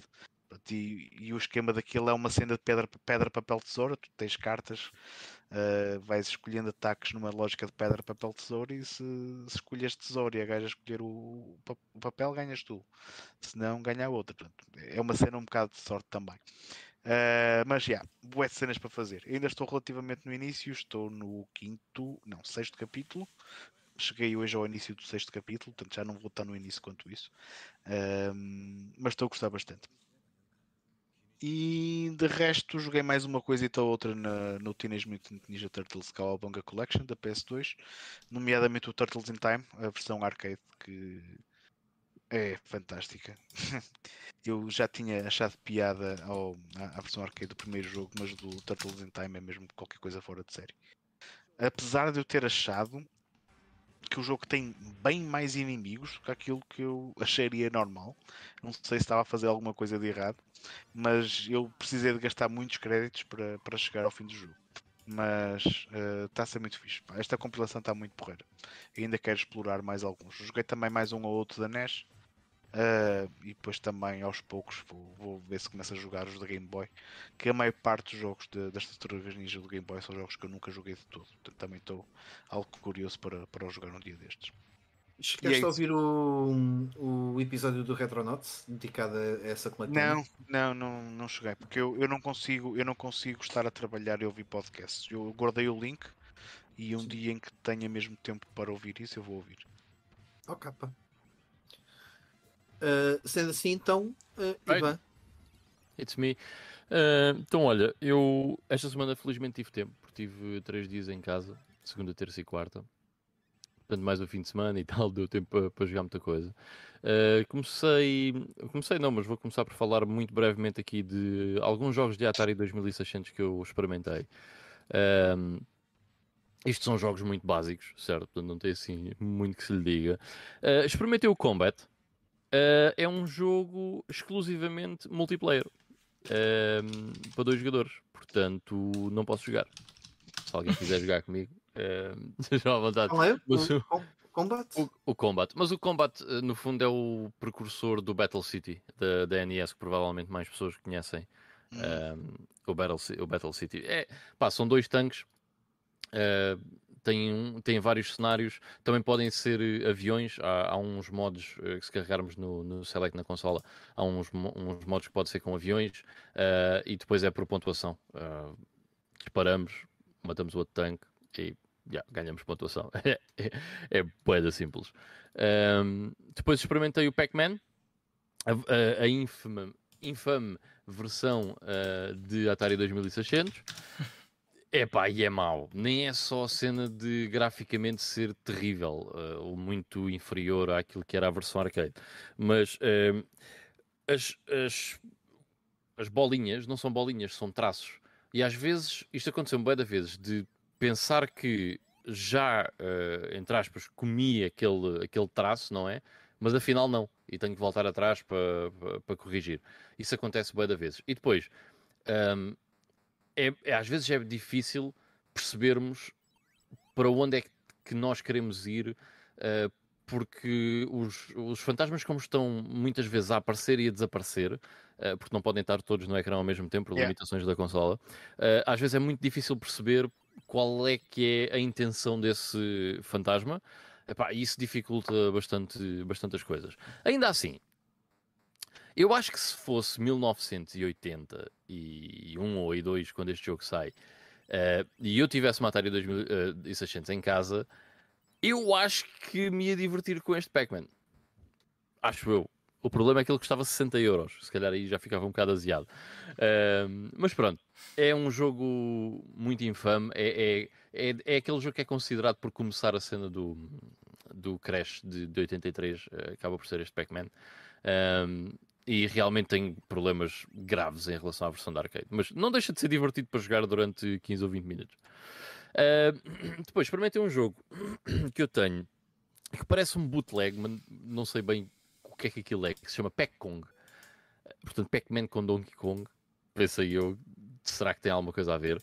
Ah, não tem nada a ver.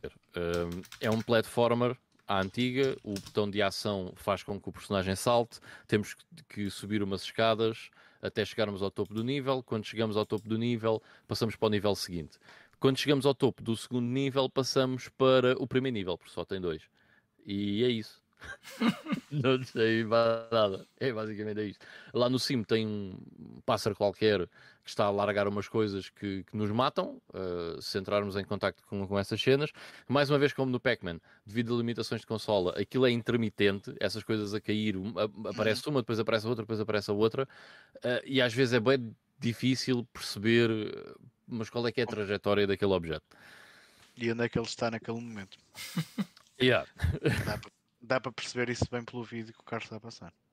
Pronto, ainda bem. Eh, o porquê de eu ter eh, ido jogar estes jogos, eh, e há aqui mais outro, mas mais dois, mas estes jogos de Atari VCS, eu, eu quando fiz eh, a minha playlist, o meu fecheiro de playlist para 2023, que eu tenho um fecheiro que eu acho bem fixe com cores e não sei o quê, eh, eu este meti com um tema eh, que parece tipo hum, sci-fi wood grain 1975. Estás a ver? Assim com castanhos dourados e não sei o quê. Uh, porque eu queria mesmo explorar um bocado esta. hum, altura dos videojogos que é que eu conheço menos, uh, os anos 70 e início dos anos 80. Uh, e foi por isso que vim jogar estes jogos da Atari 2600. Mas no fundo, epá, estes jogos são tão básicos que a menos que nós estejamos a, a, a, ir pelo score, não há muito a fazer nestes, nestes jogos. Mas pronto, mas mais dois. Uh, o Wanted House, que foi o primeiro jogo da Atari 2600 que eu tive. Wanted House uh, é se calhar o mais engraçado daqueles que eu joguei. No entanto, é, é boeda simples. Uh, eu ao início não estava a perceber de nada do que se passava. Nós controlamos uns olhinhos Uh, e o botão de ação faz ligar uma lanterna quando é necessário. E a nossa. Estamos dentro de uma casa que tem vá quatro compartimentos por piso, e quando vocês veem aquilo a mudar de cor, vocês não. Isso não é evidente para o jogador, mas o que está a acontecer é que vocês estão a mudar de piso da casa. Ou seja, a casa tem quatro pisos e conforme a cor vocês estão num piso diferente. Pá, isso não é evidente, eu tive que ver o que é que se passa, como é que isto se joga, certo? O que é que é suposto fazer. Uh, mas o que é suposto fazer, no fundo, é ir pelos andares da casa, uh, apanhar umas uh, que eles chamam relics e levar essas relics até à entrada da casa. É só isso. não, não tem muito que se lhe diga, mas é pronto, não é, é, não é tão simplista como os outros, tem ali alguma coisa para fazer, até porque a, mecânica da lanterna uh, às vezes é, é, é, engraçado porque os itens não estão visíveis, mas nós com a, com a lanterna podemos vê-los. Portanto, é, you know, é um jogo da Atari 2600, mas uh, até não foi des uh, tão desinteressante quanto isso. E depois, o outro, acho que foi o mais divertido, mas é o Super Breakout. É muito conhecido, não é? Basicamente é uma versão uh, melhorada uh, do Breakout, do Breakout original, que foi uh, desenvolvido pelo. Ia dizer o Steve Jobs, mas na verdade foi o Wozniak que fez o jogo. mas a como, ideia foi do. Como tudo o resto. Jobs. E como tudo o resto, exatamente. mas yeah, pronto, é aquele típico jogo barra, bola, blocos lá em cima, mandar a, bola contra os blocos e ir destruindo e passar para o nível seguinte e aumentar a pontuação. Não é mais do que isso. Um, uma coisa engraçada, eu quando era miúdo uh, tinha o Arkanoid no, no meu PC. Um, o Arkanoid 2, Revenge of Doe. E eu quando, vejo, quando via jogos deste género, dizia, ah, isto é tipo Arkanoid. Mas na verdade é, são clones é de Breakout. yeah, o Breakout acaba por ser o jogo original, mas eu durante muito tempo achava que eram clones de, um, de Arkanoid. E pronto, para a Atari VCS uh, foi isso. Depois, uh, pá, eu vou tentar ser rápido. Joguei o Adventures of Batman and Robin para a Mega Drive, que é um excelente jogo, é muito fixe, tem uns gráficos muito bons para, para um jogo de Mega Drive. Yeah. Uh, esse não é o da Mega Drive, Carlos estás não. a passar aí. Não, esse deve ser o da Super Nintendo ou something. Um, o da Mega Drive é um jogo. Uh, epá, é muito bom. É um jogo cheio de, cheio de ação. Acaba por ser um run and gun em que nós mandamos uh, batarangs e shurikens e acaba por ser um run and gun muito frenético. Um, é muito difícil. É bué difícil, principalmente a partir do terceiro nível. Eu acho que fica muito difícil e os bosses são muito, muito exigentes. Esse boss do gato que está aí a passar no vídeo é horrível. Um, mas uh, graficamente e em termos de ação, uh, acho que é um jogo muito fixe. Em termos de jogabilidade, é muito bacana. Um, mas pronto, é, é, lá está. Não tem assim muito que saber. É andar de um lado para o outro do nível, ir matando os inimigos todos que aparecem. Uh, os movimentos são limitados, é saltar, há um double jump, mandamos uns shurikens, há uma barra no ecrã, na parte superior esquerda do ecrã, uh, que enche e quando ela está cheia, o nosso poder, uh, a primeira vez que usamos o poder, sai com, com mais mais força, né? com, com mais poder, e depois, se utilizarmos uh, muitas vezes repetidamente, uh, vai ficando mais, mais uh, fraco, e depois temos que parar de disparar para encher essa barra outra vez para podermos utilizar outra vez um, o poder no seu poder absoluto. Um, passa a redundância. Mas pronto, é um jogo muito bacana. Eu curti bué, é graficamente impressionante para uma Mega Drive, é muito fixe. O único ponto negativo é mesmo a dificuldade, que acaba por ser um bocado uh, pá, masoquista, para ser sincero, em, em, em, alguns pontos. Mas é um jogo muito fixe que recomendo experimentarem. Uh, depois, num instantinho... É de jogar um dia. É muito bacana, vale a pena. Olha, é o melhor Batman da Mega Drive. Isso aí te garanto. Uh, eu já, neste momento já joguei todos os quatro que há, acho que são só quatro, né? É o Batman da Sunsoft, é o Returns, uh, este Forever. e o Forever. Yeah. Forever, sim. Yeah, já joguei todos. Este, este é sem dúvida para mim o melhor. Uh, depois, num instantinho, joguei o Akira da Famicom. Ou seja, uh, da, da NES, mas só saiu no, uh, no Japão. Há uma, uma translation deste jogo disponível que vocês podem, podem jogar. O jogo não é nada de especial, é uma visual novel que segue os acontecimentos do, do filme. Um, algumas decisões uh, que nós fazemos podem levar-nos ao fim uh, do jogo uh, abruptamente, mas sempre que isso acontece, nós podemos recomeçar desse ponto em que podemos tomar outra decisão. Portanto, nunca, nunca vamos para o início do jogo ou temos um game over assim à toa. Portanto, muito rapidamente também se acaba uh, este jogo. Uh, graficamente é fixe porque, uh, bem, a arte vem toda do, do Katsuhiro Otomo, não é? É Da Akira, e está bem retratado na NES graficamente, acho que está fixe, mas não passa de uma visual novel relativamente simples e que não é, não, é, não é interessante no ponto em que se virou o filme, o filme é excelente, certo? E se só viram o filme, mas não leram as mangás e há algumas coisas que estão nas mangás que não estão no filme, este aqui agarra um bocado nas duas coisas, não só em coisas do filme, mas das mangás, eh, mas depois é confuso porque há muita coisa que fica perdida eh, no meio da informação. Porque não é muito con- conciso. Mas enfim, eh, é porreiro, é giro. Ehm, depois joguei o Pandemonium 2 da PS1, ehm, que não é um jogo assim eh, muito longo. É um jogo que envelheceu um bocado mal, ok? É, Imagino. Yeah. eh, mas há uma coisa muito importante para mim no Pandemonium 2. Eh, eu até o acabar, o jogo foi sempre muito divertido. E por, por um motivo em particular, é que é muito, muito variado e muito criativo. Ou seja, os níveis são todos muito diferentes entre eles. Ahm, embora seja muito aquela cena de ter um botão para saltar, há um botão que dispara uns poderes quando os temos, portanto, muito básico. Eh, o design dos níveis está tão fixe e está tão diferente entre, entre eles que só por isso eh, eu queria sempre ver o que é que o próximo nível eh, tinha para oferecer. É, epá, e foi, foi fixe, eu gostei muito do Pandemonium 2, eh, apesar de ser um jogo que envelheceu muito mal. eh, se vocês gostavam do primeiro quando eram miúdos, que era o meu caso e nunca tinha jogado o segundo, provavelmente vão gostar do, deste, deste segundo jogo. Uh, mas já, é muito fixe. É aquele 2D e meio. Eu- estava-me a lembrar um bocado, quando estava a jogar este, estava-me a lembrar um bocado do Clonoa. Um, não que tenham nada a ver, são jogos muito diferentes. São, são dois platformers, 2D e meio, mas são jogos muito diferentes. Uh, mas estava a ter o mesmo nível de divertimento uh, com um e com o outro. É um jogo muito fixe. Gostei muito. Eu, eu diria que isto é- vai, vai mais além do 2D e meio, que é se é um jogo 3D, apenas jogas eh, como um scroller. Não é?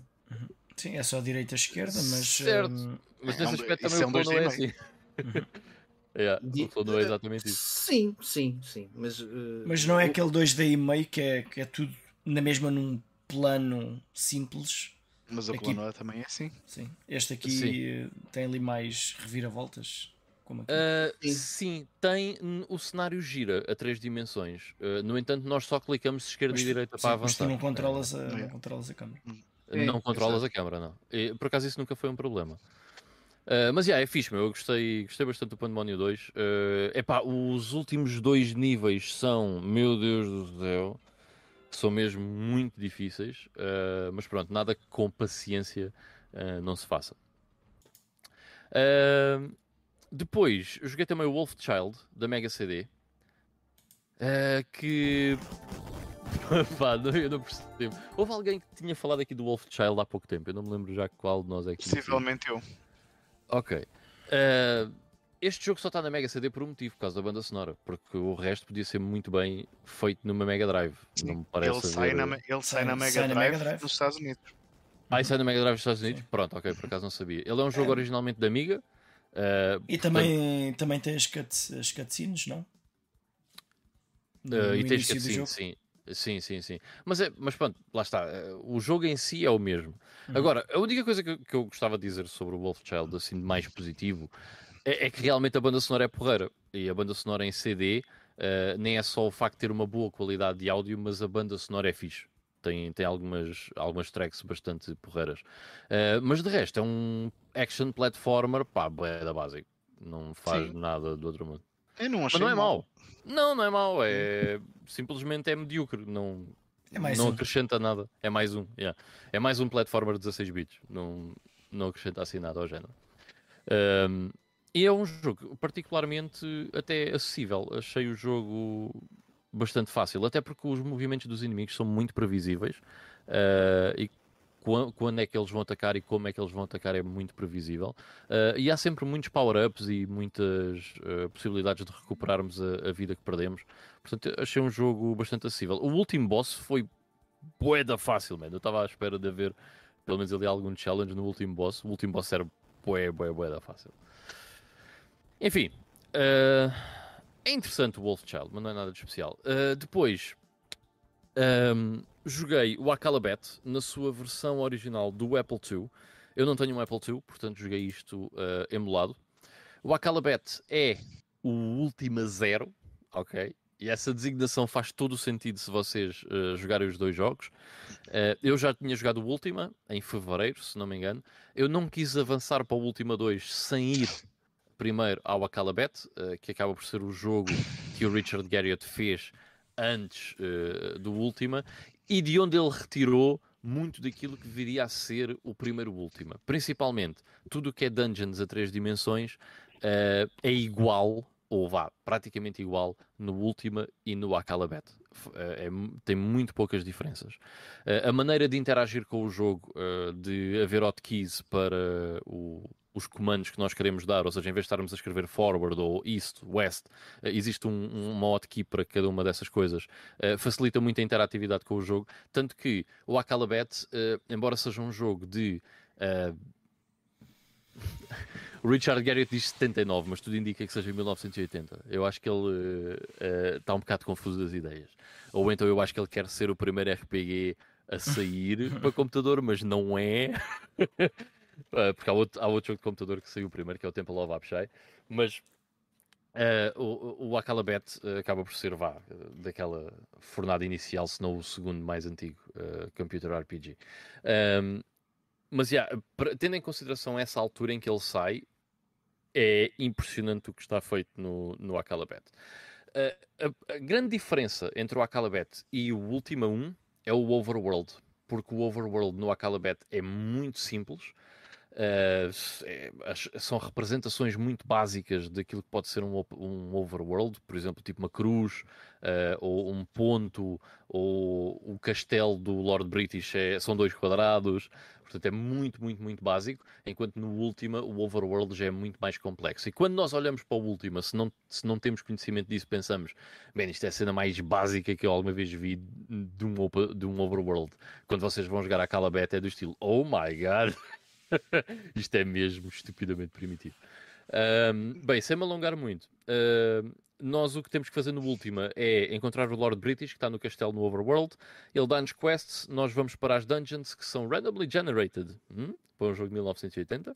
Ahm, e nessas dungeons temos que eh, derrotar certos monstros eh, que ele nos pede. Quando derrotarmos os monstros todos, que o último é o Balrog, eh, vamos ter com ele e ele diz: Parabéns, agora és um cavaleiro eh, da coroa. eh, eu felicito-te, eu, Lord British, felicito-te. Eh, e Toma lá uma acaba o jogo. E acaba o jogo e ele diz-te: se quiseres experimentar mais níveis de dificuldade, existem, eh, mai- existem 10 níveis de dificuldade. Portanto, go ahead and do it. Mas pronto, Tu fez jogo É para isso. quanto tempo? Uh, muito rápido, mano. É assim, eu fui ver o que é que é suposto eu fazer no Acalabet primeiro, antes de me lançar ao jogo assim à toa. Estás a ver? Porque senão Ok. provavelmente tinha perdido muito mais tempo. No entanto, tu já jogaste o último, o primeiro, não já? Sim, Já, sim, já sim, já demasiado tempo.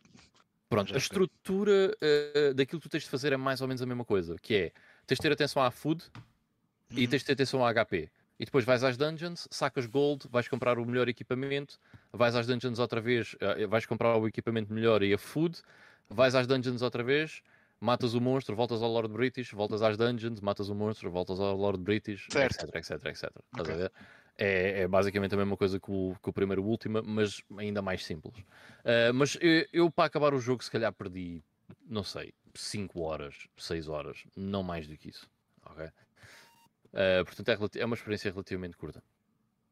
Um, ok, e por último, eu para não estar uh, a prolongar muito o episódio, uh, vou falar mais disto depois. Mas comecei a jogar o Horizon 2 Forbidden West. Um, eu, quando joguei o Horizon Zero Dawn, eu gostei muito do jogo, uh, principalmente a parte da história, mas eu não, não gostei muito do, do quanto o mundo. Uh, de como o mundo do Horizon estava feito em termos de progressão. Uh, achei que era tudo muito. Um, como é que eu ia dizer? Muito pouco. Era pouco orgânico. Uh, não havia. Era muita coisa para fazer, parecia muita coisa para fazer e fa que facilmente me perdia no meio daquelas tarefas todas que, que poderiam uh, aparecer. O Horizon 2 faz isso muito melhor, em que as side quests e as main quests estão muito interligadas. Uh, e normalmente nós queremos resolver as side quests porque há sempre alguma coisa de interessante uh, na história um, que nós queremos ver resolvido ou explicado com as side quests que nos vão aparecendo. Isso está muito louco. Em relação a tarefas secundárias, tenho feito muita coisa secundária no, no Horizon Forbidden West um, e tem sido tudo muito. Yeah, agora vou aqui, olha, passei por esta cena, deixa só ver o que é que é. Ah, é, precisas de ajuda aqui? Ok, então vá, bora lá enquanto eu estou a passar aqui. Portanto, tem sido muito mais orgânico explorar o, o Horizon 2 do que o primeiro.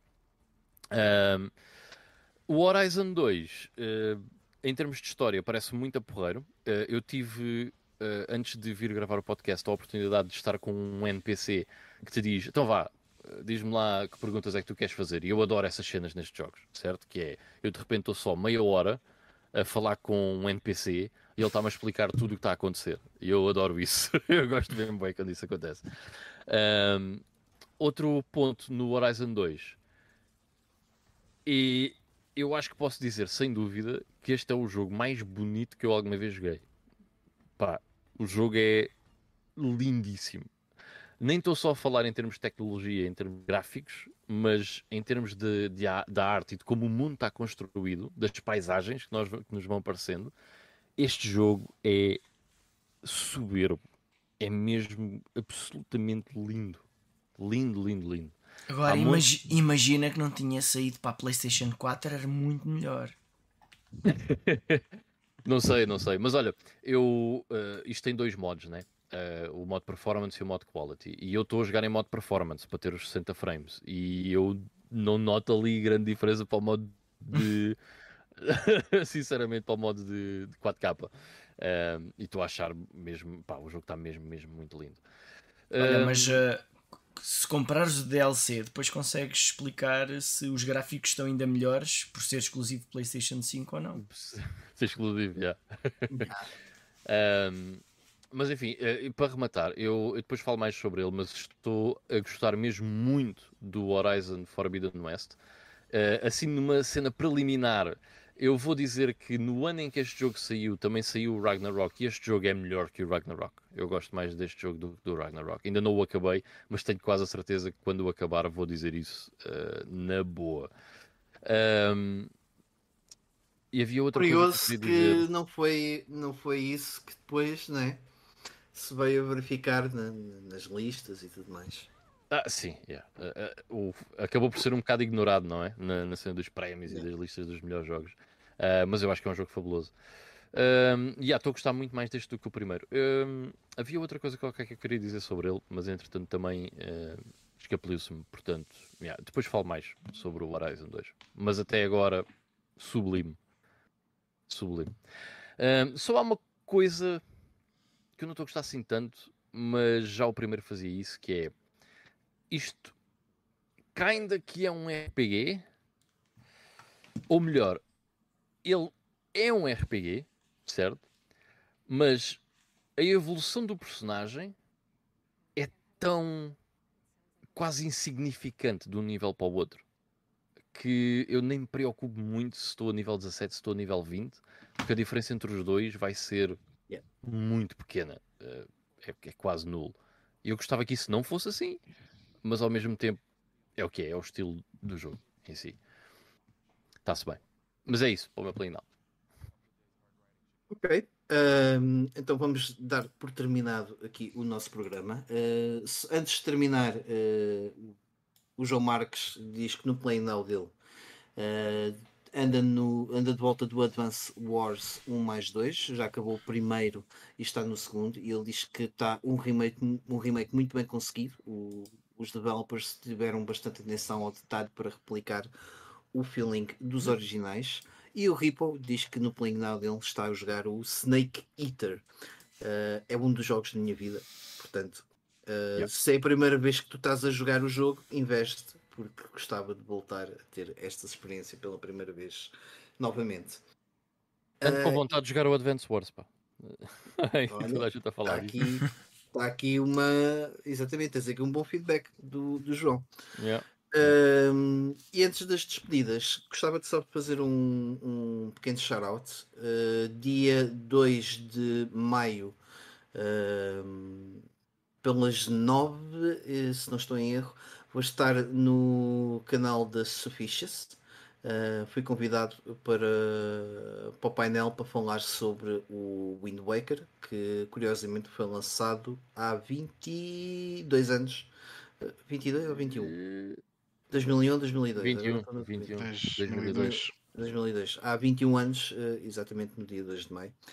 E hum, vou lá estar com a, com a Patrícia Casaca e com o João Pardal a, a falarmos sobre o, o, o Wind Waker. Portanto, faço-vos o convite eh, a passar por lá. Eh, depois, quando acabar o episódio, vou deixar na descrição eh, um link do, da, da transmissão e, e, e posteriormente do, do canal do, do YouTube e do, do vídeo. Ahm, também podem nos seguir eh, individualmente através das redes sociais, da nossa página de Instagram, ah, e também ouvirem-nos em ahm, podcast, em, em áudio apenas no, no Apple Podcasts e no Spotify. Peço desculpa, já, a hora já vai longa, como, dizia, como diz o nosso eh, amigo Vitor, uma pessoa já está aqui um bocadinho cansada. Uh, e também aproveito para fazer o, o, o, o apelo a subscreverem o, o canal do GameStone, uh, até porque vamos ter aqui um, um, um spin-off uh, do Backlog Battlers e, e assim também, quando saírem os vídeos, fica, fica no vosso feed. fica mais fácil depois também para nos seguirem. Da minha parte é tudo. não sei se há alguma coisa que eu gostassem de acrescentar. Se não, Eu... Nada. Está feito. ficam aqui as minhas despedidas. Muito obrigado a todos os que estiveram presentes e por nos acompanharem. Até ao próximo vídeo. Tchau, tchau. Até Beijinhos, bye bye. próxima. Tchau, Tchau tchau. pessoal.